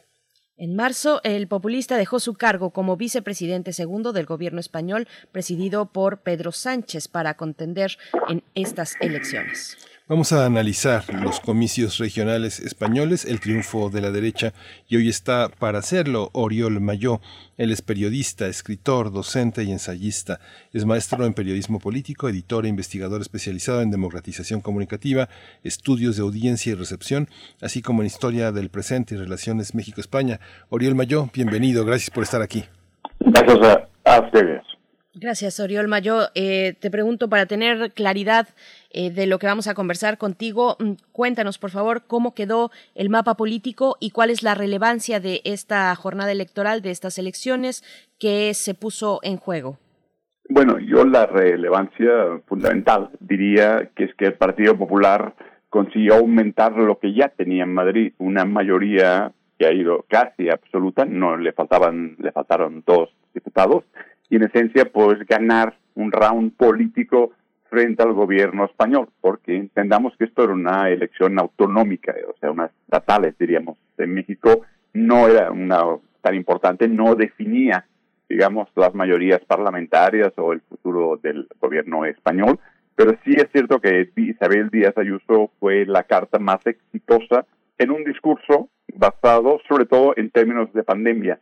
Hay que entender esta elección como la prolongación o el fin, diría yo, de ese cansancio pandémico que duró casi un año, en el cual el discurso de Ayuso es que el, el cierre, el confinamiento continuo, digamos, las restricciones eran un ataque a la libertad, una libertad de emprendedor, una libertad del pequeño comercio, de los bares, cafeterías, restaurantes, y ese discurso pegó, tuvo una gran incidencia y permitió por primera, por primera vez, diría yo, una victoria contundente, incluso en zonas, en barrios, en colonias, donde no era normal que la derecha tuviera en el sur de la, sobre todo de, de, Madrid, en la comunidad de Madrid, en el sur de la ciudad, en algunos uh, pueblos, en algunos barrios muy prototípicamente del cinturón rojo, así llamado hace muchos años, tuviera esta fuerza. Porque, en ese sentido, y entendamos lo más importante, creo la gente lo que le importó ese discurso de, no de libertad contra el comunismo, que francamente la gente no le hacía mucho caso, como tampoco le hicieron mucho caso al discurso antifascista, digamos, sino un discurso de libertad ya para terminar la pandemia. Y doy un dato importante. Madrid fue la única autonomía que no tuvo ninguna restricción horaria en bares y cafeterías, etcétera. Yo me acuerdo en Cataluña que estuve en febrero donde prácticamente había un enojo muy constante, una restricción casi permanente, apenas se abría en la mañana dos horas, luego en el mediodía dos más. La hostelería, que es un sector fundamental estaba, digamos, al límite y ese discurso de libertad, de emprender, de libertad, de la terraza, esa mítica terraza de Madrid, donde uno podía estar todo el día y donde incluso había turismo de Francia, eh, condicionó, digamos, en contra del discurso de la seguridad, de la vigilancia ante la pandemia. Creo que fue importante para esta victoria que yo también puede ser incluso más coyuntural de lo que pensamos, porque fue, sí es cierto, una a mucha gente que estaba al límite de una crisis económica derivada de la pandemia que sí está afectando a esa red impresionante de pequeños negocios vinculados, por ejemplo, al ramo de la hostelería. Sí. Oriol, eh, frente a este enojo que describes, ¿qué propuestas ah, eh, eh, pudo hacer la derecha que ya estaban fincadas antes de la pandemia y que, como tú dices, conquistó aún más puestos, pero ¿cuáles son las promesas de una derecha a las que se abraza una sociedad tan golpeada por la, por la pandemia? Realmente, respuestas en sí, ciertamente ese personaje de Isabel Díaz Ayuso, uno lo ve, lo estudia y obviamente no hay ni siquiera una profundidad, no es una derecha vieja de los 80 que podía representar Fraga o incluso Jorge dice que luego acabó por cierto en Podemos. Es una derecha reactiva de un discurso muy a la madrileña, ese Madrid que, que gusta, digamos, de las calles de la libertad, casi casi a veces incluso parece canción de Joaquín Sabina, pero un discurso que la gente tomó porque realmente lo cierto es que Madrid aguantó mejor. Y por cierto, una cosa importante, también, también le funcionó montar un hospital así muy dudoso en cuanto a financiamiento, de endeudamiento, el Sendal, un hospital también para el coronavirus. Es decir, los ataques contra ella consistían en el hecho que era mujer, que era mm, casi tonta, a veces consistía casi en un insulto, y le funcionó porque en realidad lo fundamental es que la economía estaba en ruinas y en Madrid no estaba tanto. y en un sentido donde cuando, el trabajo público o de burócrata en España es muy poco, la mayoría de la gente está viviendo esos negocios y entonces Madrid se convirtió casi casi como decían en broma en una canción, el rompeolas de las Españas, donde era posible hacer negocios y funcionar en la pandemia. Discurso hay muy poco, pero el Partido Popular lleva ganando en Madrid 28 años.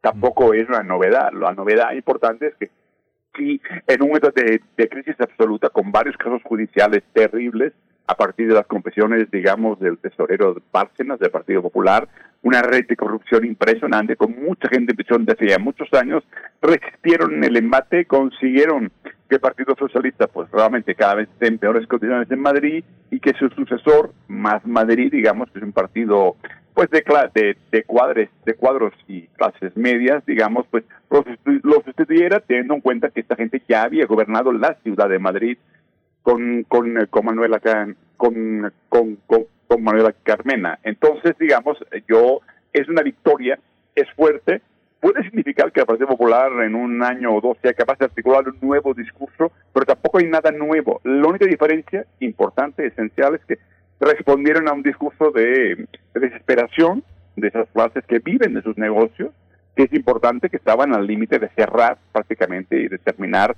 a diferencia del trabajo, digamos, en grandes empresas que hay ERTES, expedientes de regulación temporal de empleo, donde la gente puede cobrar, en esos negocios prácticamente uno mismo su dueño y si se queda sin nada, obviamente el efecto es mayor. Entonces fue un discurso, digamos, insisto, en el momento de, que dio esperanza a la gente de que en Madrid era un ejemplo que se podía trabajar incluso a costa de la salud de la gente, a la costa, digamos, de, de, que el COVID subiera. Pero la subida de Madrid, en el caso del coronavirus, no fue tampoco tan alta.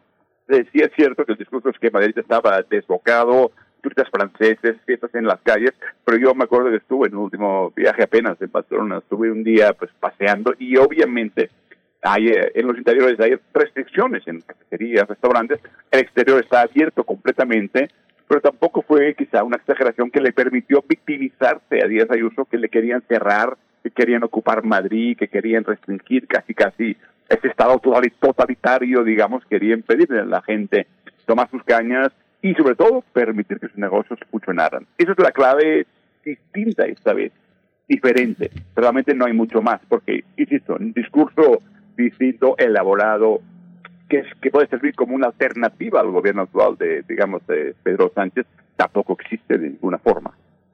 Oriol Mayo, y bueno, en ese sentido, ¿cómo entender la evolución y no sé si sea el declive de Podemos y esta decisión de Pablo Iglesias, pues de retirarse de, de la política? Bueno, eso es una historia larga, obviamente como ya se contó desde 2013 que irrumpió Podemos, Podemos irrumpió como un partido antisistema, como un partido que permitía esa ruptura con el viejo bipartidismo, tanto del Partido Popular como del PSOE. No era para terminar como un partido aliado de un partido socialista que hace muchos años que para nadie tiene que ver con ningún proyecto progresista. Es un partido que nació de la privatización en los 80, la desregulación, un partido de cuadros totalmente vendido o funcional, digamos, a los intereses del IBEX 35, que sabemos que es, digamos, los mercados bursátiles donde están el gran capitalismo español.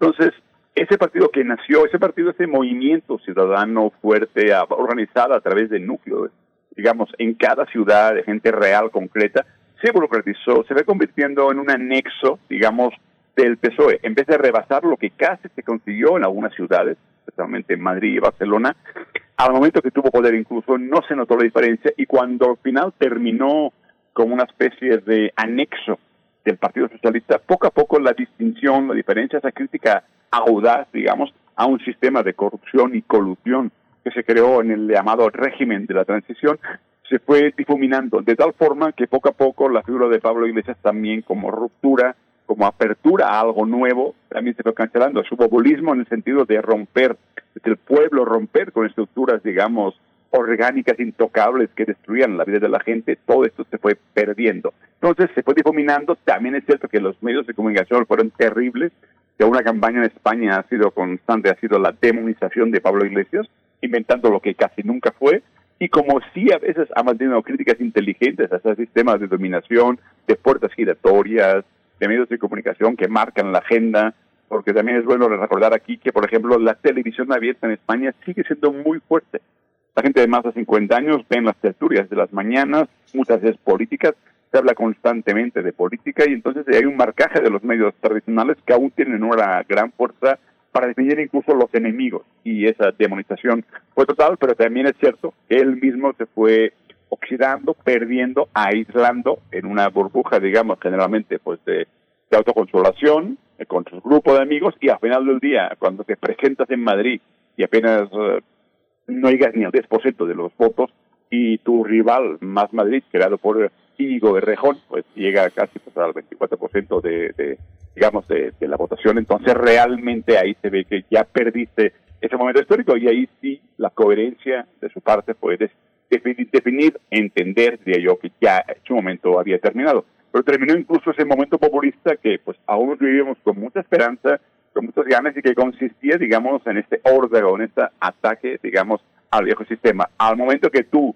pasas de atacar al viejo sistema a convertirte en parte de él y lo simbolizas en ese pacto de gobierno, pacto de gobierno donde no se consiguió prácticamente nada realmente de una agenda progresista auténtica, entonces lo más coherente al final, cuando llegas a la, a la esfera electoral madrileña y no consigues nada, pues seguramente es dar un paso atrás y terminar tu carrera política. este declive de iglesias no representa de ninguna manera el declive de las ideas de izquierda. ¿Hay, una, ¿Hay un pensamiento de izquierda más allá de Pablo Iglesias? Sí, lo que pasa es que se ha vuelto complejo porque hay muchos temas, por ejemplo, ahora ha habido intentos, sí ha habido cosas importantes, pero la sensación que se abajo un poco es que esas políticas hace años que no permean, que no, que no funcionan, que hay un abandono de, lo público, pero también a la vez hay un discurso verde, por ejemplo, ecológico, que consiste en los fondos Next Generation en Europa, pero que es solamente para empresas. La gente no está notando, incluso como ahora pasa en Estados Unidos, donde ahora empieza a haber un cierto apoyo directo a la gente. Todo esto no está pasando en Europa. El marco para, para pensar desde la izquierda en Europa está muy limitado por el marco mismo europeo por lo que obliga a hacer Bruselas, en fin, donde dice que, por ejemplo, manda fondos, pero son como deuda que habrá que pagar. Ahora hablamos de, por ejemplo, de privatizar las autovías, que son las vías rápidas, digamos, que sí son libres de peaje, que son casi como autopistas. El gobierno español ya está preparando para el 24 la completa privatización, o sea, la creación de peajes en todas partes. Igual tiene efectos terribles. Entonces, si cosas como el ingreso mínimo vital, que es renta vitalicia, en ese caso para las familias, en, situaciones más complejas, digamos, apenas ha llegado a 200 mil personas en dos años y la gente siente que está abandonada, es muy difícil también que le plantees las ideas fuertes como de izquierda que no están llegando a la gente realmente. La gente no está sintiendo en sus bases, en sus barrios, en sus ciudades. Y esto también complica las lealtades para un proyecto de cambio o transformación. Siendo, insisto, que los límites que además genera la Unión Europea son muchísimos. Y entonces, además, insisto, ha habido más de un millón de desempleados, sí ha habido regulación temporal de empleo, pero después ha habido, por ejemplo, en la banca despidos permanentes. La banca era uno de los últimos trabajos bien pagados en España, ya no mucho, pero ahora, por ejemplo, hablamos de vienen 8.000 despidos en Madrid, una situación en la cual las situaciones que los gobiernos eh, son testigos de algo, no actúan cuando hay problemas y dejan que las cosas pasen y apenas dan algunas migajas. Cuando además sucede que estos gobiernos son los gobiernos que en teoría sí prometieron estar con, la gente de abajo, con la gente trabajadora, entonces poco a poco ese desafecto consiste en que la gente protege lo que puede, sus negocios, y si el partido de oposición te promete que cuando menos puedas abrir tu negocio, entonces se acaba, digamos, las lealtades y hay un voto así como de protesta.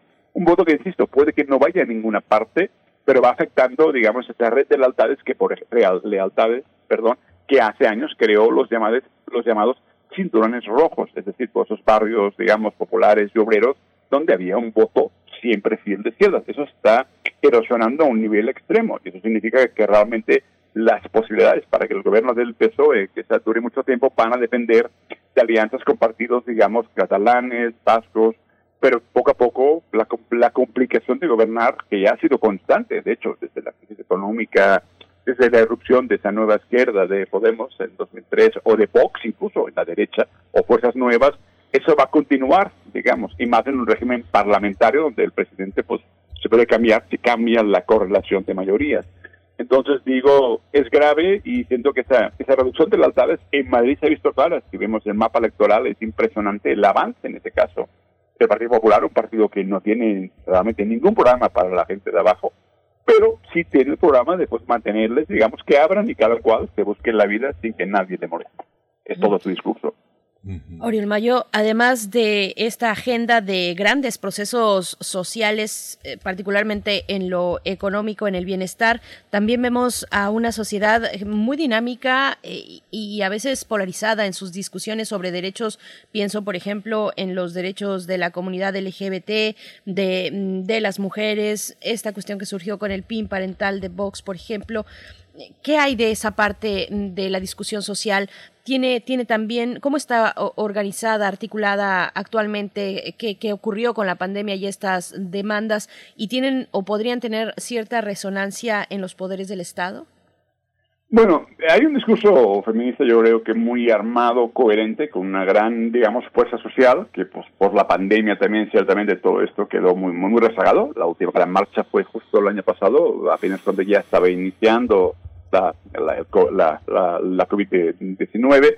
Pues sí hay una fuerza importante. Lo que ha hecho Vox, ese partido, que pues sí ha sido una erupción, es una ruptura desde la derecha, digamos, ultraliberal, porque no hay ningún discurso de Estado, una derecha liberal completamente, digamos, anti, anti-keynesiana. Es un discurso de atreverse con algunos temas que parecen intocables, como atacar, digamos, no sé, hegemonía, el discurso feminista, atacar algunos temas vinculados a denuncias, digamos, contra hombres en la, en la ley de violencia de género, ha roto a veces con un consenso, que sí es muy fuerte, que pues, llega en parte al partido, digamos, popular, pero que ha irrumpido ese discurso de Vox, y Vox de hecho se ha mantenido en las elecciones, pese a que el efecto llamada para Ayuso era de votemos solamente a Partido, a partido Popular, sí es cierto que ha aguantado un, hay un cierto voto, pues un voto negativo, yo sí ahí creo que la conquista de los derechos, digamos, sexuales, de las libertades, digamos, es fuerte, en sentido no está amenazado, no es muy difícil que Vox tenga,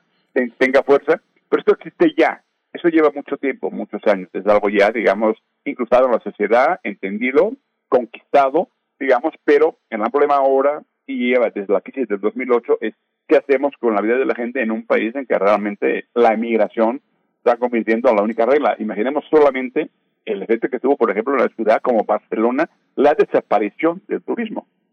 Lo digo porque la reconversión de la gente que estaba trabajando en, en hoteles, en, restaurantes, en banquetas, en ferias, digamos, todo esto ha sido un impacto brutal.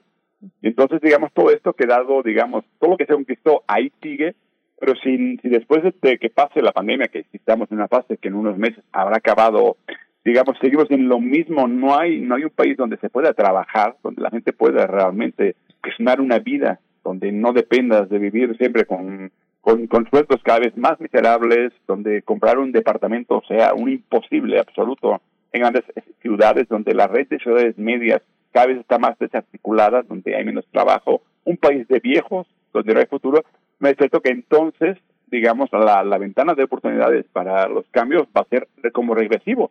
Un país de viejos, donde no hay futuro, es un país donde la gente acaba en esos mecanismos de reacción, de rabia, de que llevan acumulándose desde 2008 y hablamos ya prácticamente al rato serán 15 años. Entonces, digamos, lo que se, lo que se conquistó no se perderá, pero es cierto que, por ejemplo, el discurso del capitalismo verde, de que paguen, paguemos impuesto al diésel, por ejemplo, paguemos autovías porque hay que, porque los fondos europeos así lo exigen, van a crear un estado de opinión que quizá la derecha puede ser capaz de aprovechar como ese gran resentimiento de que mm, no se está dando un futuro a nadie. Y cuando ya no hay una visión desde la izquierda sobre este futuro, entonces realmente es donde la derecha puede aprovechar cuando menos la sensación que no me roben lo que tengo, no me quiten, digamos, desde Bruselas o desde Madrid o desde gobiernos tan tecnocráticos que la gente la posibilidad de trabajar, cuando, insisto, los nuevos trabajos no están apareciendo en España y al cabo de los años prácticamente los jóvenes, su opción sigue siendo irse, pues, puede ser a Londres, puede ser a Francia, Alemania, realmente no hay un país con futuro. Y esto, a poco a poco, Díaz Ayuso es la señal que cuando desde la izquierda, el progresismo, los, o hay demasiada moderación y solo se sirve a ciertos intereses, al final del día, cuando menos la derecha tiene este discurso de la reacción de no nos gusta, esto tiene que cambiar de alguna forma, y si no, ofrecen, no ofrecen desde un lugar, pues llegará desde el lugar de Díaz Ayuso.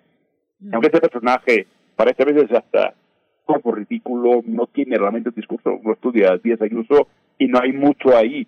Pero tampoco ni siquiera hay fascismo. Lo que hay es una sensación de que pues defiende a esta gente, a la gente que se queda con lo poco que tiene y que tiene mucho miedo de seguir perdiendo. Y esa sensación está ahí. Si no se ve, tarde o temprano a alguien, no solo Vox, porque Vox es muy extremo y no representa más que unas minorías, al menos el Partido Popular será capaz quizá de retomar ese discurso, digamos, de algo tiene que cambiar. Digamos que, insisto, ahí Pedro Sánchez no ha demostrado en ningún momento, incluso con el apoyo de Unidas Podemos, que haga, que, haga algo nuevo. La gente se acuerda demasiado bien que el PSOE ha sido un partido que siempre, por dimensión, desde los 80, nunca ha apoyado a la gente tampoco. Entonces, en ese vacío que existe ahora mismo, creo que el futuro es un lugar muy extraño donde finalmente gente como Ayuso han demostrado que sí pueden estar mucho tiempo, aunque parezca mentira. Se van a quedar, por desgracia, mucho tiempo. Híjole, Oriol, qué cosa, qué panorama, nuestra España tan querida. Pero bueno, seguiremos, seguiremos adelante porque es un proceso, es un proceso complejo y además es, es, un ambiente post pandemia que tendremos que, seguir abordando. Hay muchos matices, muchas comunidades en España que, se, que sí es su, su capacidad de ser tan diversa, tan, tan distinta, y que bueno, gracias por el mapa tan importante que nos ofrece Soriel Mayor. Pues Muchas gracias. Perdón por mi información, que a veces es un poco triste, pero de momento es lo que hay. Es lo que hay. Oriol Mayor, te agradecemos y te saludamos. Ojalá tengamos próximamente un siguiente encuentro, Oriol. Gracias. Ah, un abrazo de vuelta. Gracias. Gracias. Pues con esto nos despedimos también de esta segunda hora de la radio Nicolaita. Nos despedimos de Michoacán. Seguimos en www.radio.unam.mx y en el 96.1 de la frecuencia modulada. Vamos al corte y volvemos. Síguenos en redes sociales. Encuéntranos en Facebook como Primer Movimiento y en Twitter como arroba PMovimiento. Hagamos comunidad.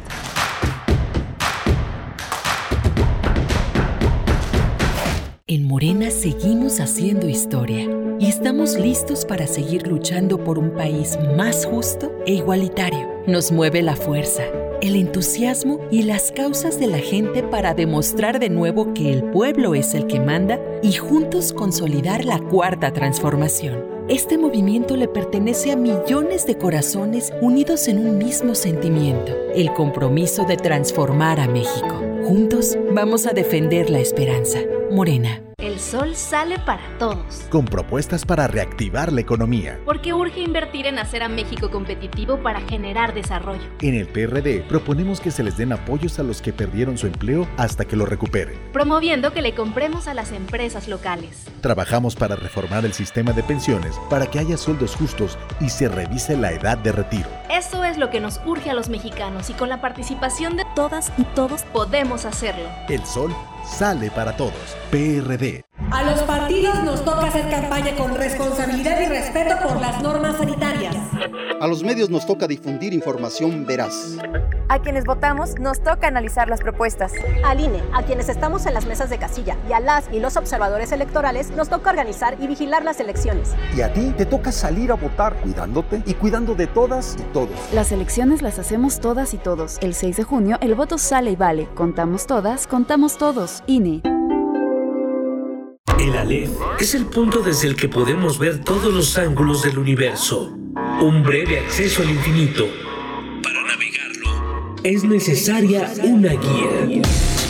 Radio Aleph. Radio Aleph. Una guía sonora para conocer los puntos clave del festival El Aleph. El Aleph. Del miércoles 19 al domingo 30 de mayo a las 20 horas por el 96.1 de FM y el 860 de AM. temporalmente. Abriremos un pequeño espacio sonoro hacia el todo, todo, todo. Radio UNAM. Experiencia sonora. Experiencia sonora.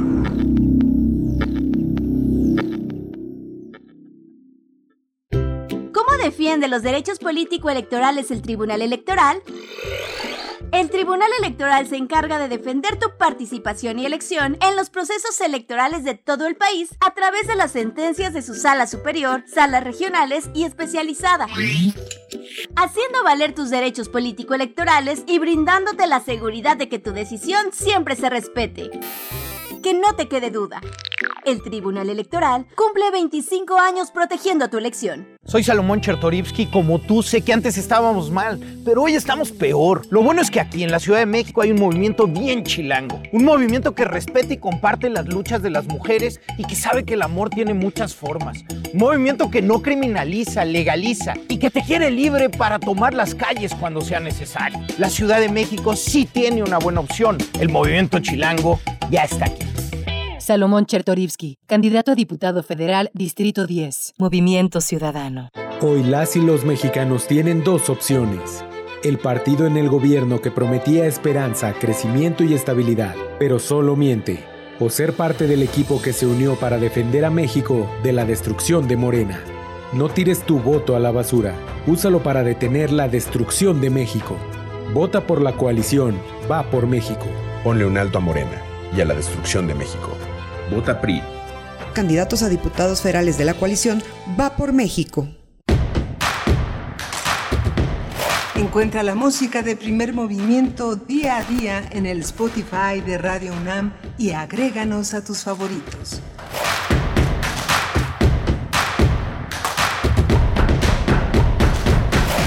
Hola, buenos días. Ya estamos de regreso aquí en primer movimiento. Hoy es 10 de mayo, como muchos saben. Son las 9.05 de la mañana aquí en la uh, Ciudad de México. Estamos transmitiendo desde Adolfo Prieto en la colonia 133 en la colonia del Valle. Está Socorro Montes al frente de los controles técnicos de la cabina. Frida Saldívar en la producción ejecutiva y Violeta Berber en asistencia de producción. Berenice Camacho está en la conducción. Berenice, buenos días. Muy buenos días, querido Miguel Ángel Quemain. Un saludo a toda la audiencia, a quienes están desde muy temprano, desde las 7 de la mañana, las 6 de la mañana en Chihuahua también, eh, que nos enlazamos afortunadamente durante la primera hora. Tenemos esta fortuna de, estar con esta presencia en el norte del país. Y pues bueno, estamos llegando ya a nuestra tercera hora para tener en un momento más la poesía necesaria y luego en la mesa del día eh, la conversación sobre una publicación del Fondo de Cultura Económica el Camino Obrero, Historia del Sindicalismo Mexicano, este, esta publicación a cargo de Saúl Escobar Toledo, con quien eh, hemos eh, conversado recurrentemente para hablar de temas como el outsourcing, por ejemplo, de la reforma laboral en, en México, y ahora, bueno, nos trae esta publicación de su autoría, El Camino Obrero, mm, que alcanza, es una revisión de un texto que ya se había publicado, pero que ahora tiene una revisión y adiciones también y que alcanza pues fechas muy recientes 2019 2020 eh, con una mirada crítica sobre el sindicalismo mexicano Miguel Ángel. Sí justamente este libro es un libro muy interesante forma parte de la colección de historia del Fondo de Cultura Económica y es una puesta al día de eh, una historia del sindicalismo que ha tenido libros, una historia bibliográfica ejemplar hace algunos años desde el Instituto de Investigaciones Sociales se hizo un ajuste de cuentas sobre todos los investigadores que han abordado el tema con todos sus matices, muchas publicaciones muy al margen, muy lejos del gran público lector, publicaciones que no están desgraciadamente en librerías y bueno, todo esto abona al conocimiento de la historia del sindicalismo mexicano y bueno, Saúl Escobar es uno de nuestros de nuestros grandes maestros, de los grandes este, conocedores de este tema. ¿no?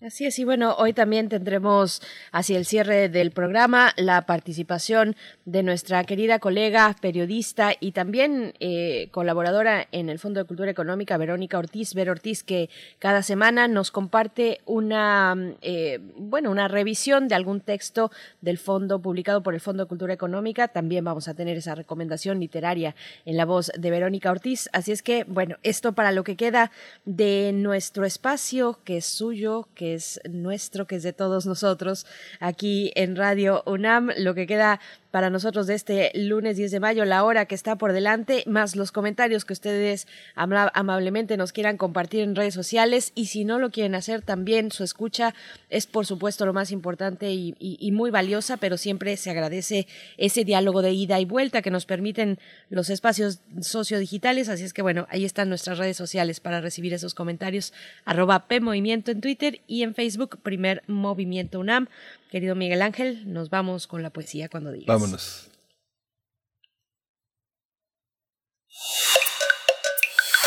Primer movimiento. Hacemos comunidad. Es hora de Poesía Necesaria.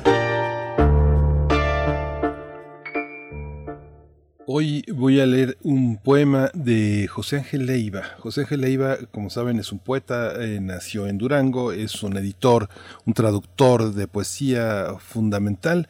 Es un hombre que ha estado al, frente de muchísimas ediciones, es un gran viajero de la, de la poesía eh, eh, en el mundo, sobre todo en nuestra lengua, la que está escrita en español, y ahora ha tomado una iniciativa por ti Colombia, esta Colombia, Poesía por Colombia, en este espacio que se llama Otra Gaceta, la revista que José Ángel dirige y que gran parte de los poetas de todo el continente se duelen, se duelen y han escrito por Colombia, por lo que sucede en este, en este gran país que, pues que a todos nos duele muchísimo toda la situación de desaparecidos, de esta enorme represión que hay en este momento.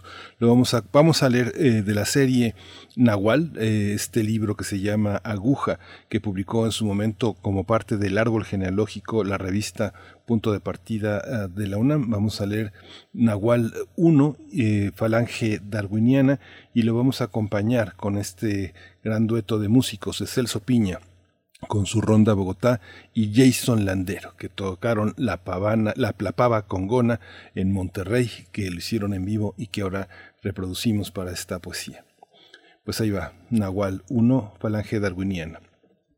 De los cinco hay uno que gobierna. El dedo acusador no tuvo suerte de ser segundo en el índice animal, homínido, obediente a sueldo, apunta y dispara sobre el otro. El cordial juega a hacerse el inocente cuando llega primero al placer. Suele también significar obscenidad y ofensa. El superego está en el anular, paga los platos rotos o esconde la mano en situaciones en que es preciso mentir y aparentar aplomo.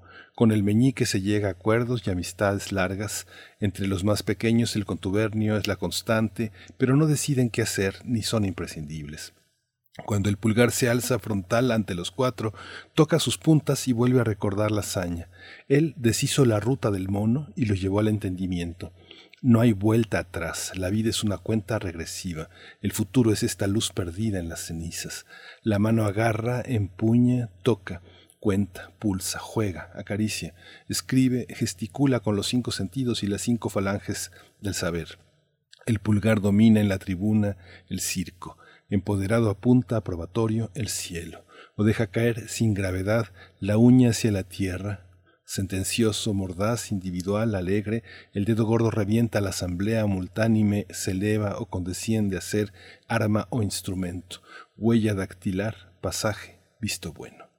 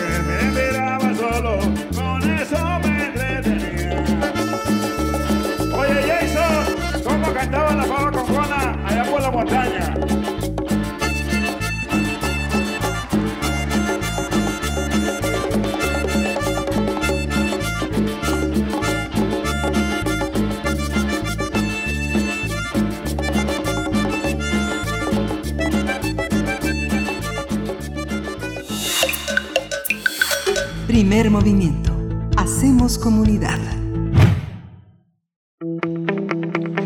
La mesa del día. El Camino Obrero, Historia del Sindicalismo Mexicano 1907-2017 es el más reciente libro de Saúl Escobar Toledo, donde se recupera la memoria de los acontecimientos más significativos del movimiento obrero. En el libro de 219 páginas y publicado por el Fondo de Cultura Económica, el autor aborda las huelgas obreras de principios del siglo pasado, el surgimiento del sindicalismo y la conquista de la seguridad social en los años 40. Escobar Toledo también hace un recuento de lo sucedido durante la segunda posguerra hasta la crisis de 1982, así como la consolidación del corporativismo y las luchas por la democracia sindical. En la última parte del libro se consigna el repliegue del movimiento obrero, con especial énfasis en diversos acontecimientos como la fundación y el papel de la Casa del Obrero Mundial a principios del siglo XX. Ese texto también recuerda la fundación de la Confederación de Trabajadores de México durante el cardenismo, la CETEME, las huelgas ferrocarrileras y magisteriales de 1950 a 1959 y la insurgencia obrera en la década de los años 60, la resistencia sindical bajo el neoliberalismo. El autor hace una oportuna reflexión de temas como el charrismo sindical, los salarios mínimos y las reformas a la Ley Federal del Trabajo del siglo XXI. Vamos a conversar sobre la historia del sindicalismo en México. Está con nosotros Saúl Escobar Toledo, él es profesor de estudios históricos del INA, presidente de la Junta de Gobierno del Instituto de Estudios Obreros, Rafael Galván C. Bienvenido nuevamente, Saúl Escobar, profesor Saúl Escobar, gracias por estar aquí. Gracias, buenos días. Saludos Gracias. a todo el auditorio. Gracias, profesor Saúl Escobar. Bienvenido una vez más. Pues bueno, tal vez abrir esta charla que habla de nuestra propia historia, de la historia moderna de nuestro país, hablar pensando en la vigencia y la necesidad de eh, repasar y de plantear en los términos actuales el sindicalismo mexicano. Sí, exactamente. Eh, creo que la cultura sindical en México se ha deteriorado mucho en los últimos años.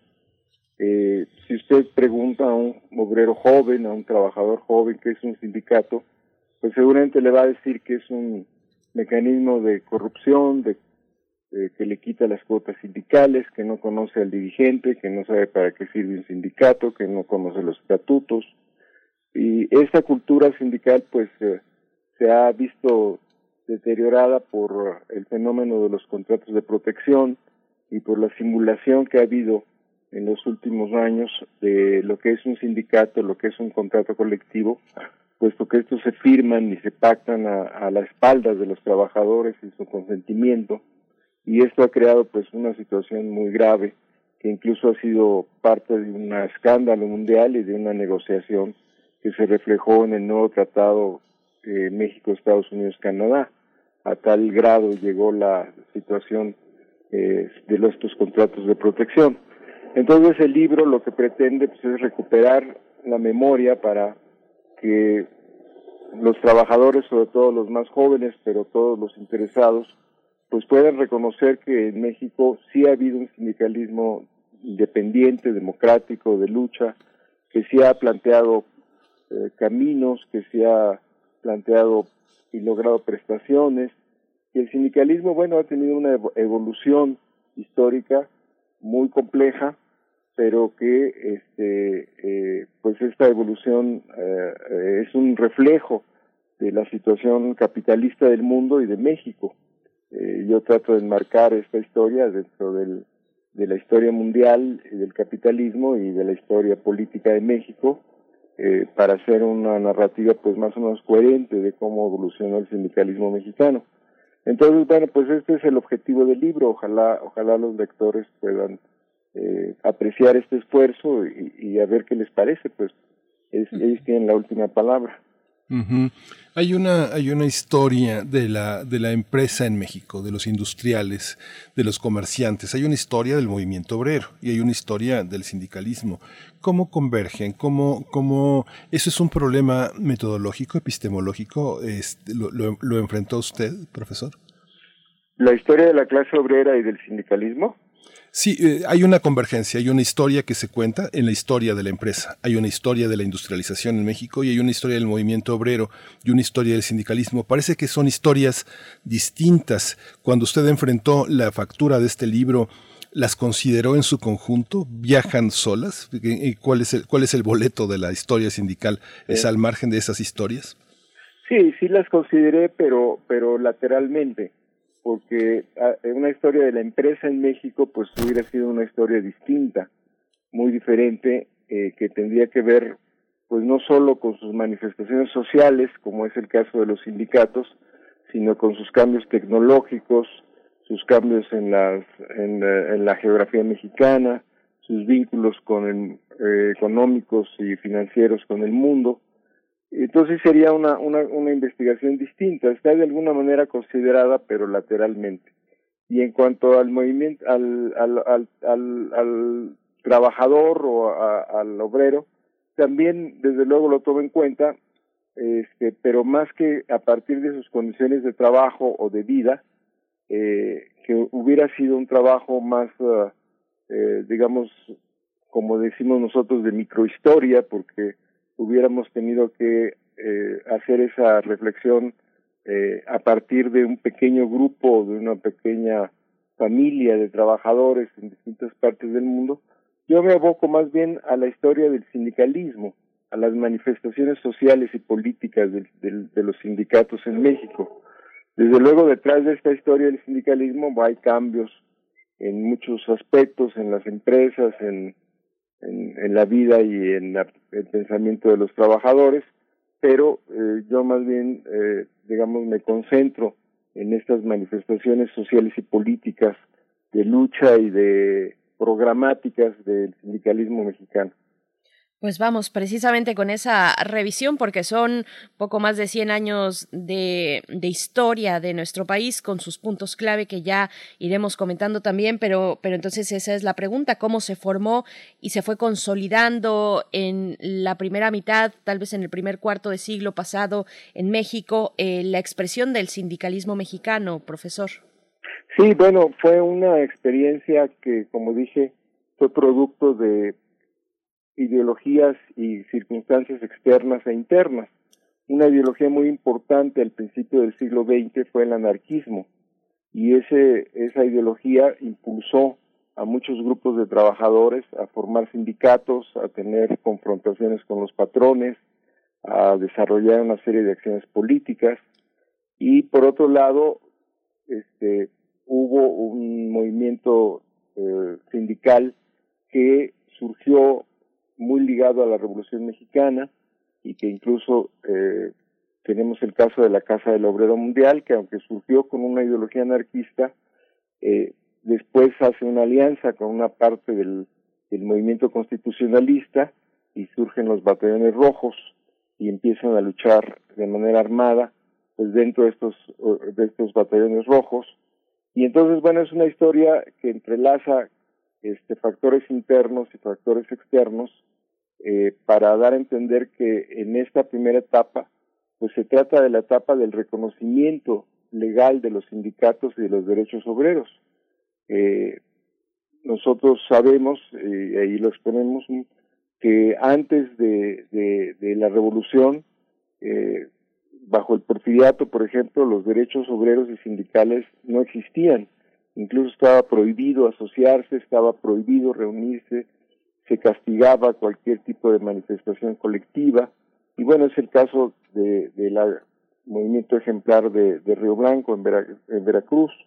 Entonces, eh, pasar de una etapa de clandestina, de organización, de prohibición, a una etapa de reconocimiento y de acción abierta e incluso de, de, impulso político, pues es la historia un poco de esta primera etapa que va de 1907 a este, 1940. Es un poco eh, este primer capítulo eh, que narra esa transformación tan profunda que vivió el sindicalismo mexicano junto con sus leyes y con los regímenes revolucionarios que también hicieron posible esta transformación y sobre todo pues la constitución de 1917 que en ese sentido fue creo y no es eh, digamos este exagerado decir que fue una de las constituciones más avanzadas del mundo en ese momento en materia de derechos obreros incluso por encima de algunas leyes y constituciones europeas pero esa constitución pues no se puede entender a partir sino a partir del movimiento revolucionario y a partir de la influencia del anarquismo y a partir de la organización que ya había de los trabajadores en varios sectores del país.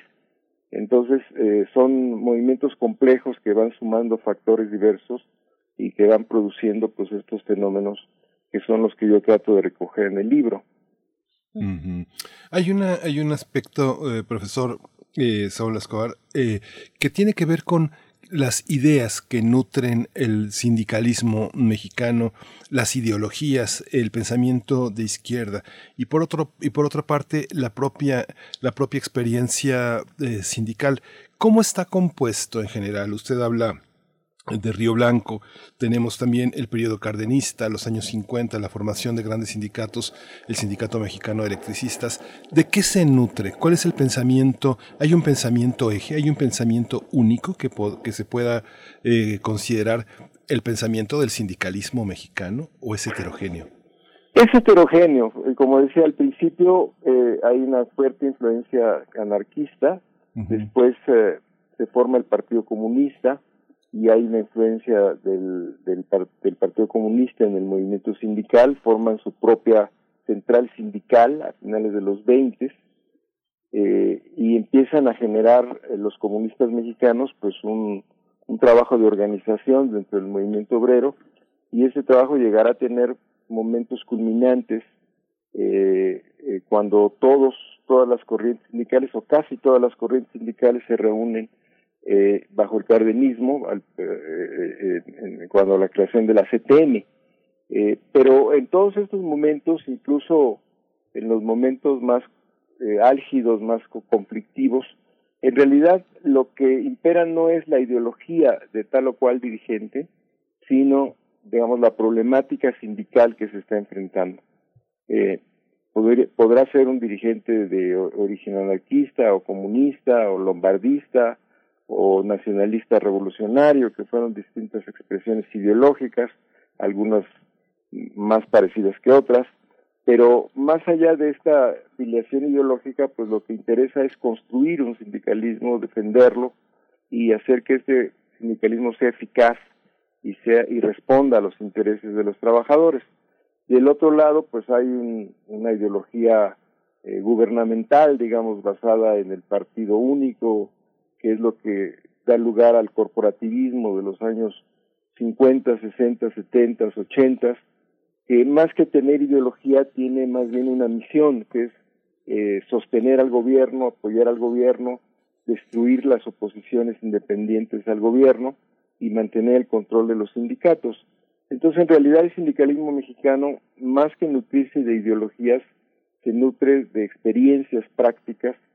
De un lado, la democratización de los sindicatos y del otro lado, pues la represión de esas expresiones democráticas a partir de los grupos que apoyan eh, al gobierno y que forman la cúpula sindical durante las décadas que mencioné, desde los años 40, 50 hasta los 80, 90 y todavía ahora, pues todavía encontramos algunas de esas cúpulas este, controlando algunos sindicatos. ¿Cómo, ¿Cómo se vincula el proceso sindical en México con el surgimiento del, del estado de bienestar, eh, profesor? Y, y, después llegar también a, a, los años, bueno, a medio siglo, con las huelgas de los años de la década de los 50, con las huelgas del magisterio y de los ferrocarrileros. ¿Qué significaron esas esas huelgas en ese contexto del, del, estado de bienestar, de un estado moderno que empieza a levantarse, eh, ¿cómo, ¿cómo ver este proceso en conjunto?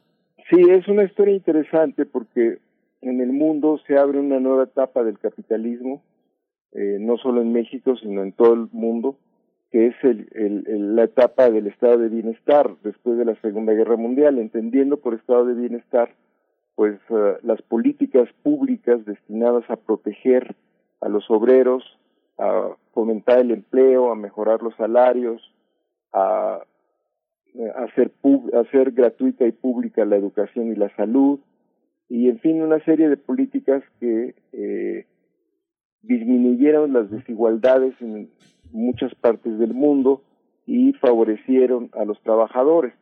Este estado llamado de bienestar que se que tuvo su auge en el, después de la Segunda Guerra Mundial, pues fue en, principio eh, dirigido o muchas veces este, propuesto por los partidos socialdemócratas europeos y en cierto sentido por el Partido Demócrata de Estados Unidos a raíz de la experiencia del New Deal que se generó después de la crisis de 1929 y que bueno después fue interrumpido por la por la por la guerra por la Segunda Guerra Mundial pero se retoman algunos planteamientos rooseveltianos este, a partir de, del final de la Segunda Guerra. En México también hay una coyuntura especial, empieza un proceso de, llamado sustitución de importaciones, eh, y este proceso de sustitución de importaciones también favorece, como en Europa y en Estados Unidos, políticas más, más protectoras de los trabajadores, que faciliten o tengan más flexibilidad en materia de aumento de salarios, de creación de empleos, y se forma una clase industrial muy importante a partir de, la Segunda Guerra Mundial, pero al mismo tiempo que esto sucede, eh, hay la consolidación del, del, del, del, corporativismo autoritario en México, de lo que se llamó el charrismo sindical. Entonces, a diferencia de Europa y Estados Unidos, en donde los sindicatos florecieron de manera más o menos democrática, aunque se puede hacer algunas críticas de que algunos fueron más burocráticos que otros, pues en México este fenómeno de un capitalismo más con rostro humano, como han dicho algunos, un, capitalismo más redistributivo, eh, tuvo como el eh, ingrediente eh, diferente en México, pues la existencia de un sindicalismo corporativo, autoritario, corrupto, eh, muy, eh, digamos, eh, rígido en su organización. Entonces los trabajadores al mismo tiempo en México que mejoraban o se veía una mejora de sus condiciones de trabajo, pues al mismo tiempo se les negaba el derecho a la democracia sindical. Y esta dialéctica contradictoria entre una cierta prosperidad, en México nunca acabó la pobreza, pero son años de un poco más de prosperidad, eh, se, eh, por un lado, y de antidemocracia por el otro, que desde luego no solo se limitaba a los sindicatos, sino a toda la actividad política y electoral. El, el PRI siempre, siempre ganaba todas las elecciones. Esta contradicción, pues, este, muestra también un sindicalismo que lucha por la democracia sindical, eh, y es el caso de los mineros de Nueva Rosita a principios del año 50, de los ferrocarrileros y los maestros en los años 58-59, eh, y poco después de la llamada insurgencia sindical en los años 70, que tuvo como principal destacamento la, la, la tendencia democrática del SUTERM, del Sindicato Único de Trabajadores Electricistas de la República Mexicana. Entonces son luchas que se plantean un cambio de rumbo económico, pero sobre todo y principalmente la democracia sindical.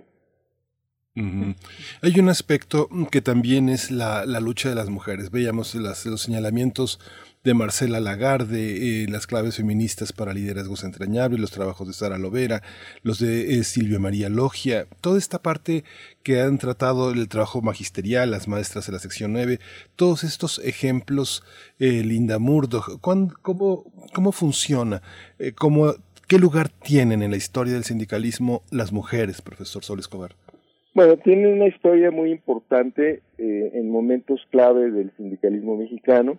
Hay varias eh, obreras, trabajadoras, eh, incluso de filiación anarquista o cercana al anarquismo, que forman parte de la Casa del Obrero Mundial. Eh, también hay trabajadoras que este, participan en algunas huelgas muy importantes, sobre todo donde ellas tienen un lugar eh, fundamental en la vida económica como en el- o en la vida laboral, como es el caso de los maestros. Nosotros sabemos que las maestras pues juegan un papel central en, eh, en, en la enseñanza pública.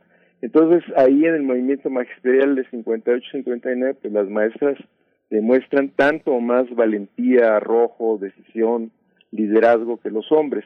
Sin embargo, hay que decir que eh, en la medida en que el mercado de trabajo, con estas excepciones como el magisterio, fue un mercado de trabajo mayoritariamente masculino, casi totalmente masculino, un 80%, no- a veces 90% masculino, pues esto le daba a, las trabajadoras, a las obreras, pues muy poco margen de participación.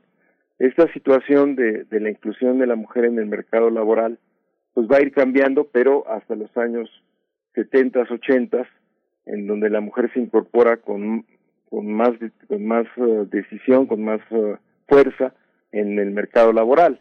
Y, y sin embargo, estos son los años en que los sindicatos pues, se convierten en sindicatos de papel. Entonces, la mujer sí ha tenido un papel preponderante. Hay que recordar que, digamos, eh, a nivel mundial, el Día Internacional de la Mujer surge por una lucha sindical y por un acuerdo de las socialistas eh, de Europa y Estados Unidos. Eh, desde luego ha tenido un protagonista en el mundo y en México, pero eh, a veces distorsionado o no tan fuerte por el papel que la mujer ha jugado en el mercado laboral. Incluso hoy mismo, hoy mismo en estos años, pues el, la incorporación de la mujer al mercado laboral todavía es muy limitada en comparación a otros países del mundo incluso latinoamericanos. En otros países de América Latina hay mucho más mujeres trabajando, o hay más, no, no digamos mucho, pero sí claramente más mujeres trabajando que en México. Aquí somos muy machistas, la verdad, todavía no dejamos que la mujer salga de la casa este mucho o si la dejamos pues luego luego le pedimos que regrese porque se tiene que ocupar de los niños tiene que lavar los trastes tiene que ser y eso es lo que se llama la, la doble o triple jornada de la mujer y es parte de una cultura machista y patriarcal que todavía persiste hasta nuestros días. Entonces esa cultura también está en los sindicatos y vemos cómo en muchos sindicatos incluso los sindicatos universitarios, donde las mujeres también tienen un papel muy importante en, en, la vida laboral, no solo eh, en la vida de la, de la universidad, pues el papel de dirigentes en, en los sindicatos universitarios todavía es poca y en general está controlada por los hombres. Entonces, bueno, hay una serie de factores culturales, políticos, eh, socioeconómicos, etcétera, que han limitado la participación de las mujeres en el, en el liderazgo sindical. Afortunadamente, la última eh, reforma que se aprobó ya prevé una representación proporcional de las mujeres en la directiva sindical, porque pues antes las mujeres no estaban o están muy poco representadas. Claro, hay excepciones, hay sindicatos más abiertos y más democráticos que otros, pero en general eh, ha habido muchos obstáculos para que la mujer participe en el liderazgo sindical. Mientras eh, pues uno va hojeando eh, este pues este recorrido, eh, este libro que, que es una revisión además con, con algunas adiciones, eh, profesor, eh, el, el, Camino Obrero, Historia del Sindicalismo Mexicano de 1907 a 1917, pues se perfilan muchas etapas de nuestra historia, muchos momentos emblemáticos e importantes. Estoy pensando en procesos como los de la movilidad social, por ejemplo, con un Estado moderno y de bienestar mm, donde se fundan algunas instituciones importantes para el país, fundamentales como el IMSS, como Pemex, como la CEP, ¿Cómo, cómo se relaciona eh, eh, estas grandes instituciones con el sindicalismo mexicano? Sí, claro, son resultado de eh, varios factores, como en otros momentos. la creación del Seguro Social a principios de los años 40, pues fue un logro obrero, de la lucha obrera, pero también fue una decisión política del régimen, en este caso del presidente Ávila Camacho, que eh, dio el paso decisivo para la creación del Instituto Mexicano del Seguro Social, que después en los años 50 y 60 pues tendrá su mayor florecimiento. Eh, el IMSS fue un ejemplo mundial y sobre todo latinoamericano, se creó una asociación, un centro de estudios de la seguridad social y ese tiene su sede en México desde los años 50, 60 y fue un ejemplo para América Latina. Muchos países vendrían aquí a a estudiar cómo se había construido la seguridad social mexicana, porque abarcó no solo el servicio médico, sino también espacios culturales, de recreación eh, y muchas otras cosas. Por cierto que dentro de todo este florecimiento hubo un asunto que quedó pendiente y que eh, ahora nos, nos está costando caro, que es que nunca se legisló un seguro de desempleo, curiosamente se listaron muchos seguros, como el seguro de maternidad, el seguro de accidentes, el seguro de, eh, de jubilación, pero no se, no se legisló nunca el seguro de desempleo, mientras que otros países de América Latina sí lo legislaron y ahora estamos viendo pues qué falta nos hace un seguro de desempleo, sobre todo en momentos de crisis como la que estamos viviendo a partir de la pandemia. Hay una parte, volviendo un poco también a la situación de las mujeres eh, en, en, términos de prestaciones, profesor, las prestaciones, la seguridad social de la que ahora hablaba, eh, ¿en qué medida el sindicalismo mexicano ha construido un universo de prestaciones de las que eh, en algunos territorios está todavía muy lejano el gobierno federal, el gobierno, el Estado mexicano? Esa, esa construcción de prestaciones ha formado parte como de una animadversión social donde muchas personas consideran que los sindicatos, los sindicalizados, tienen más ventajas que las personas que sí trabajan, ¿no? Es una, es una parte del desprestigio que está sobre nuestro sindicalismo. ¿Cómo lo observa usted en términos de prestaciones? ¿Los sindicatos han imaginado un país mejor del que lo ha imaginado el Estado mexicano? Bueno, es que han aprovechado su condición, su fuerza sindical. Aquí el problema quizás más grave es la diferencia todavía muy marcada entre trabajadores formales e informales. La informalidad laboral en México todavía es muy extensa, abarca más del 50% de la población eh, trabajadora, eh, incluso cercano al 60%. Todos los trabajadores informales eh, contratados por un patrón o trabajadores por cuenta propia que son informales, pues obviamente no tienen ninguna prestación, no tienen posibilidades de mejorar su nivel de vida, no tienen posibilidades de negociar prestaciones, no tienen posibilidades de mejorar su salario. Entonces, claro, en algunos lugares hay una distinción, hay un contraste entre los trabajadores organizados que a través de un sindicato han logrado crear eh, y ganar conquistas y prestaciones y el, el mar, el inmenso universo de trabajadores informales están prácticamente impedidos de, de, lograr esos mismos niveles de, de, prestaciones laborales. Entonces ahí tenemos un problema muy serio que es esta informalidad laboral que nos aqueja en muchos lugares. Además, claro, cambia de acuerdo a la región. En Oaxaca, Chiapas, donde la industrialización es menor, la informalidad llega al 70, 75, 80%, mientras que en, digamos, Aguascalientes, Chihuahua, pues es menor al 50%, anda cerca de los cuarenta y tantos por ciento. O en Nuevo León, Entonces, este, esta disparidad, este contraste puede hacer sonar chocante a veces la, la, la, la- las prestaciones sindicales, eh, pero bueno, yo creo que nosotros no deberíamos pensar en igualar a las personas hacia abajo, es decir, que, nadie tenga nada, sino hacia arriba, que todos tengan las mejores condiciones de vida posibles. Y en ese sentido, pues yo creo que lo que tendríamos que hacer es avanzar en la formalización de la de, la, de los trabajadores mexicanos e incluso crear mecanismos para que los trabajadores por cuenta propia pudieran tener ciertas prestaciones como la la, la, la jubilación y, y, y avanzar pues en, en, en mecanismos para que las gentes mejoren, no empeoren eh, eh, eh, colectivamente. Entonces, este, el sindicato es desde luego un- una opción para los trabajadores, pero en el caso de los trabajadores por cuenta propia, pues pueden formar otro tipo de asociaciones que también serían recomendables para mejorar su nivel de vida, por ejemplo, cooperativas de producción, cooperativas de consumo, cooperativas de, de, trabajo que pueden ayudar a generar unidad, a generar solidaridad entre ellos y a ayudarles a mejorar sus condiciones de vida. Yo, yo voy casi siguiendo una línea histórica, imaginaria en mi cabeza, una línea de tiempo, mm, profesor eh, Saúl, y, y le pregunto qué, qué significó ya con la llegada del neoliberalismo a México, qué significó ese paso, esa etapa, ese momento para, para, para el sindicalismo mexicano y cómo se van forjando, por ejemplo, conceptos como el del, el del salario mínimo, de qué es síntoma el salario mínimo.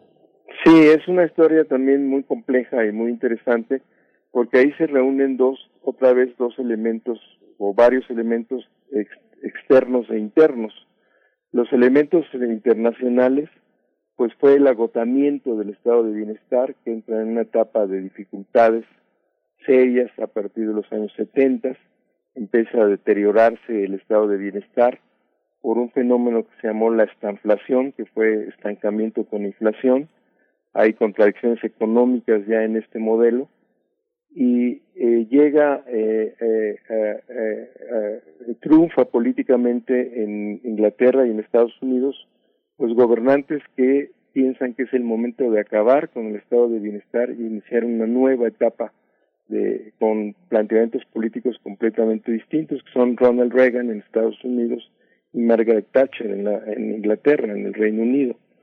Y poco después se viene el desplome de la Unión Soviética, eh, la URSS eh, se, se cae, el socialismo que se había proclamado se, se acaba y se vuelven países capitalistas, a veces más capitalistas que, los países eh, eh, europeos que, llevaban varias décadas en esta situación.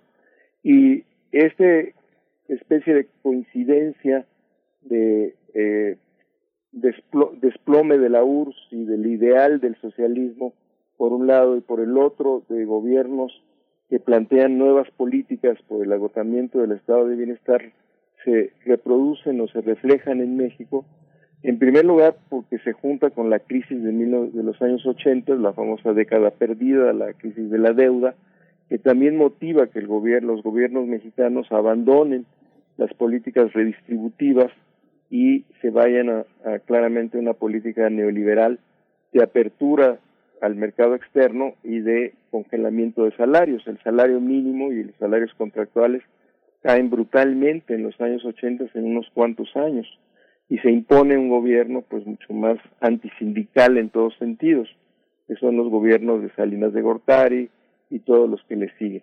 Pero junto con esta política antilaboral que es un reflejo también de la política antilaboral o que no se da solo aislada, sino también se existen con las políticas de Reagan y de Thatcher y después con otros países del mundo.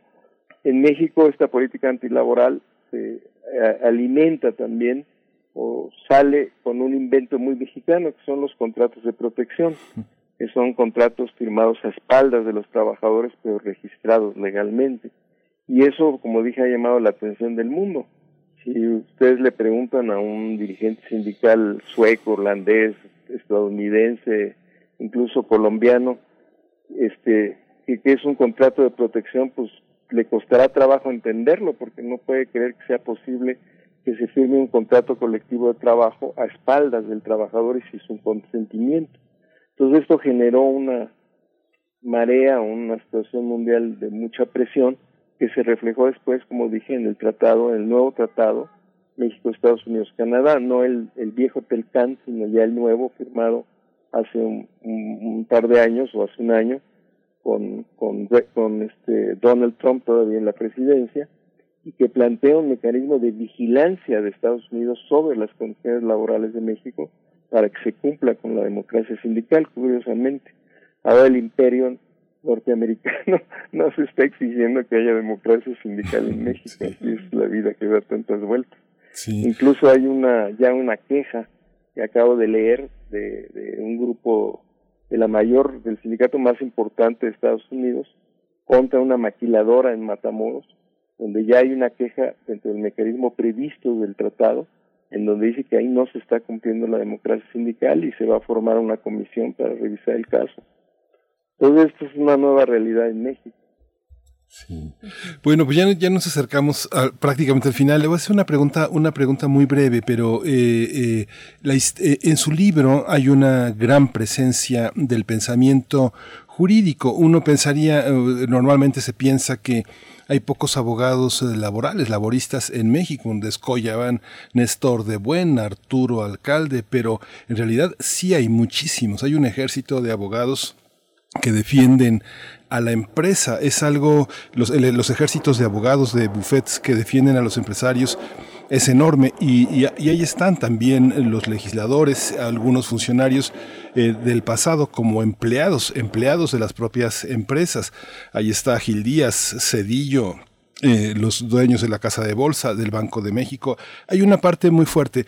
López Obrador paró de alguna manera en la pandemia, hizo, muy evidente esta parte con los despidos de muchos empresarios que dijeron, bueno, no tenemos dinero, se van, se van y se van a la calle, ¿no? ¿Cómo es esta relación, este, Saúl Escobar, en la historia del sindicalismo con los abogados y el pensamiento jurídico? Bueno, pues eh, es, es, un poco complejo porque, digamos, eh, los mecanismos para elaborar leyes, claro que están influidos por los abogados, pero la principal razón por la que una ley se aprueba es una razón política, no necesariamente jurídica o no solo o no necesariamente porque un abogado hizo bien las cosas o hizo un proyecto muy interesante, sino en todo caso una decisión política que toma el grupo mayoritario o que si no hay un grupo mayoritario se negocian con los demás grupos parlamentarios. Eh, como fue el caso de 2012, si usted ve la ley de la reforma a la ley del trabajo de 2012, pues hay un champurrado, es decir, los, los artículos fueron negociados entre los grupos parlamentarios y salió muy mal algunas de estas reformas que fueron aprobadas. Están mal redactadas, son contradictorias por este proceso de negociación y eso no es culpa de los abogados, es culpa o es resultado de una negociación política. Un poco también surgió este asunto en 2017 y 2019, pero es una ley un poco más limpia, digamos, más clara, pero también surgió otra vez hace poquito cuando se reguló la subcontratación y si uno lee el artículo muy recientemente aprobado sobre la subcontratación, pues se ve que también fue una negociación política, porque ¿qué tiene que ver la subcontratación con el reparto de utilidades? Sin embargo, ahí metieron casi de contrabando un artículo sobre el reparto de utilidades cuando estaban discutiendo la subcontratación. Entonces, no es un proceso de, desde luego los, los abogados pueden ayudar mucho a darle limpieza, técnica jurídica, sentido, coherencia a las leyes, pero a veces no es ellos los que deciden, sino los legisladores a partir de la negociación y a veces las cosas no salen tan bien. Ahora, abogados hay efectivamente muchos, es una de las profesiones más populares o más, más generalizadas en el país, y yo puedo decir que hay muchos abogados democráticos, honestos, este, que viven de ayudar a los trabajadores, pero dignamente. Eh, y hay también este, abogados patronales que desde luego ganan muy bien, ganan más que los que defienden a los obreros. Ahí sí es un problema de clase, pues tú decides si quieres ganar mucho dinero, vas a defender patrones, si sabes que no te va a hacer muy rico, pues vas a defender obreros. Eh, entonces, eh, desde luego hay una gran diferencia en, el, digamos, en el en los clientes que tienes, ¿no? Pero a pesar de eso hay una gran cantidad de, de, de abogados honestos. Muchos de ellos se han reunido en lo que se llama la Asociación Nacional de Abogados Democráticos, la NAD, y ahí pues eh, hay muchos abogados que ya tienen muchos años defendiendo a los trabajadores. Entonces, bueno, como cualquier profesión, pues hay de todo, ¿no? También hay coyotes que se pasean por las juntas de conciliación y arbitraje eh, para engañar a los trabajadores y, prometerles que ellos les van a resolver su problema, eh, aprovecharse de su ignorancia, de su desesperación. Y bueno, pero eso también ya está siendo combatido por el gobierno, el coyotismo, que en un momento dado pues fue muy muy muy fuerte en, las oficinas de, de trabajo. Pues, eh, profesor Saúl Escobar Toledo, estamos ya ahora sí al filo de esta charla. Yo quisiera nada más eh, tener de usted un comentario de cierre que tenga que ver con el sindicalismo mexicano en estos en estos momentos cómo llega el sindicalismo mexicano a la nueva ley del trabajo cuáles son los vicios que sigue arrastrando y bueno las posibilidades de recrearse ahora frente a estos nuevos paradigmas no yo diría que estamos eh, a la puerta de una cuarta transformación del sindicalismo mexicano. La primera fue, como dijimos, los primeros años del siglo XX, eh, la segunda el estado de bienestar, la tercera la parte neoliberal y quizás estemos a, a, las puertas de una cuarta transformación del sindicalismo a nivel mundial y a nivel mexicano. Pero esta transformación todavía es muy incierta, muy poco clara, hay muchos signos contradictorios, hay todavía muchas dudas sobre si realmente va a haber cambios de fondo en las políticas públicas y en eh, la actuación del sindicalismo, pero una muestra de que el poder sindical está renaciendo es, como dije, el pacto México-Estados Unidos-Canadá, porque ahí los sindicatos estadounidenses se fueron hasta la cocina para tratar de evitar que en México haya um, lo que ellos llaman un dumping social, o sea, que haya condiciones de trabajo muy inferiores que le que hagan que los empleos se vayan de Estados Unidos y se vengan a México.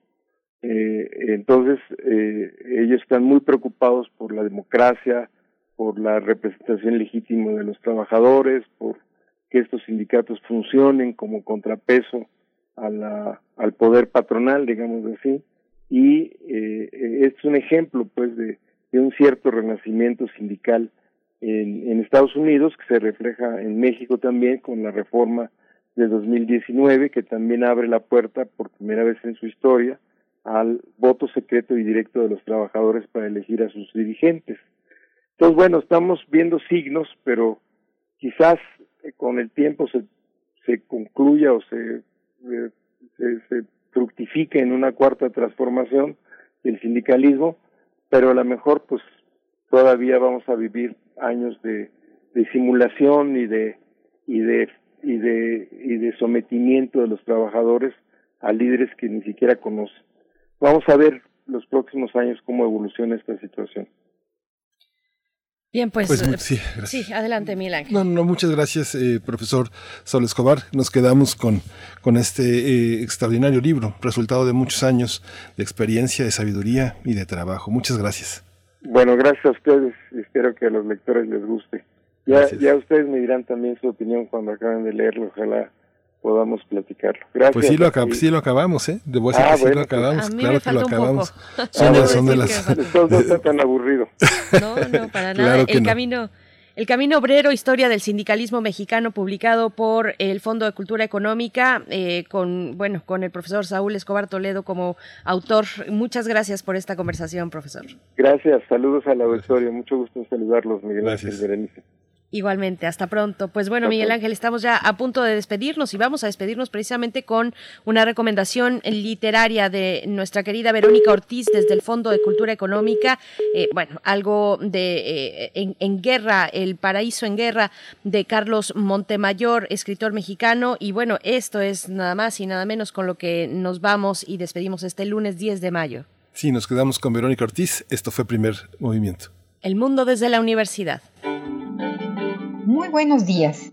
Guerra en el Paraíso, de Carlos Montemayor. La novela que abrió una puerta prohibida en México. ¿Cómo no hablarles de este libro que reedita el Fondo de Cultura Económica y que hoy se encuentra ya en la colección popular a un precio además muy accesible.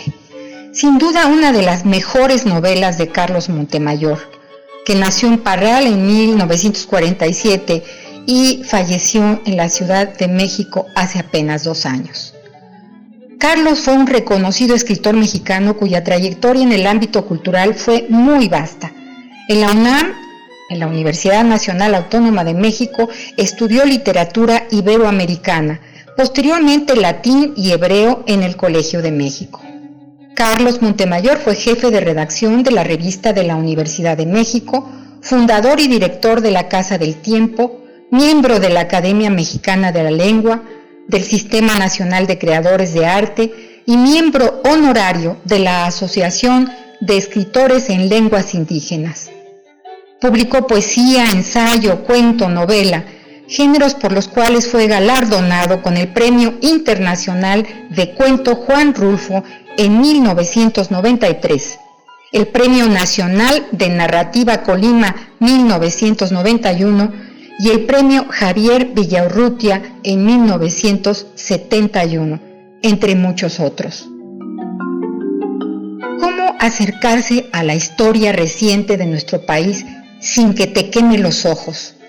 Así lo constató Lucio Cabañas, cabecilla del Partido de los Pobres en Atoyac Guerrero.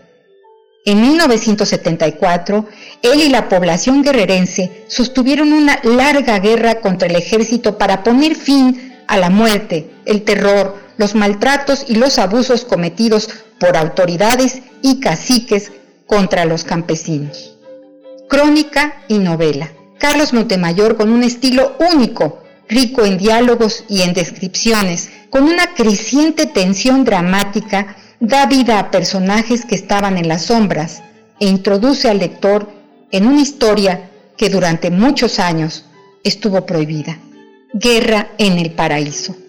Carlos Montemayor.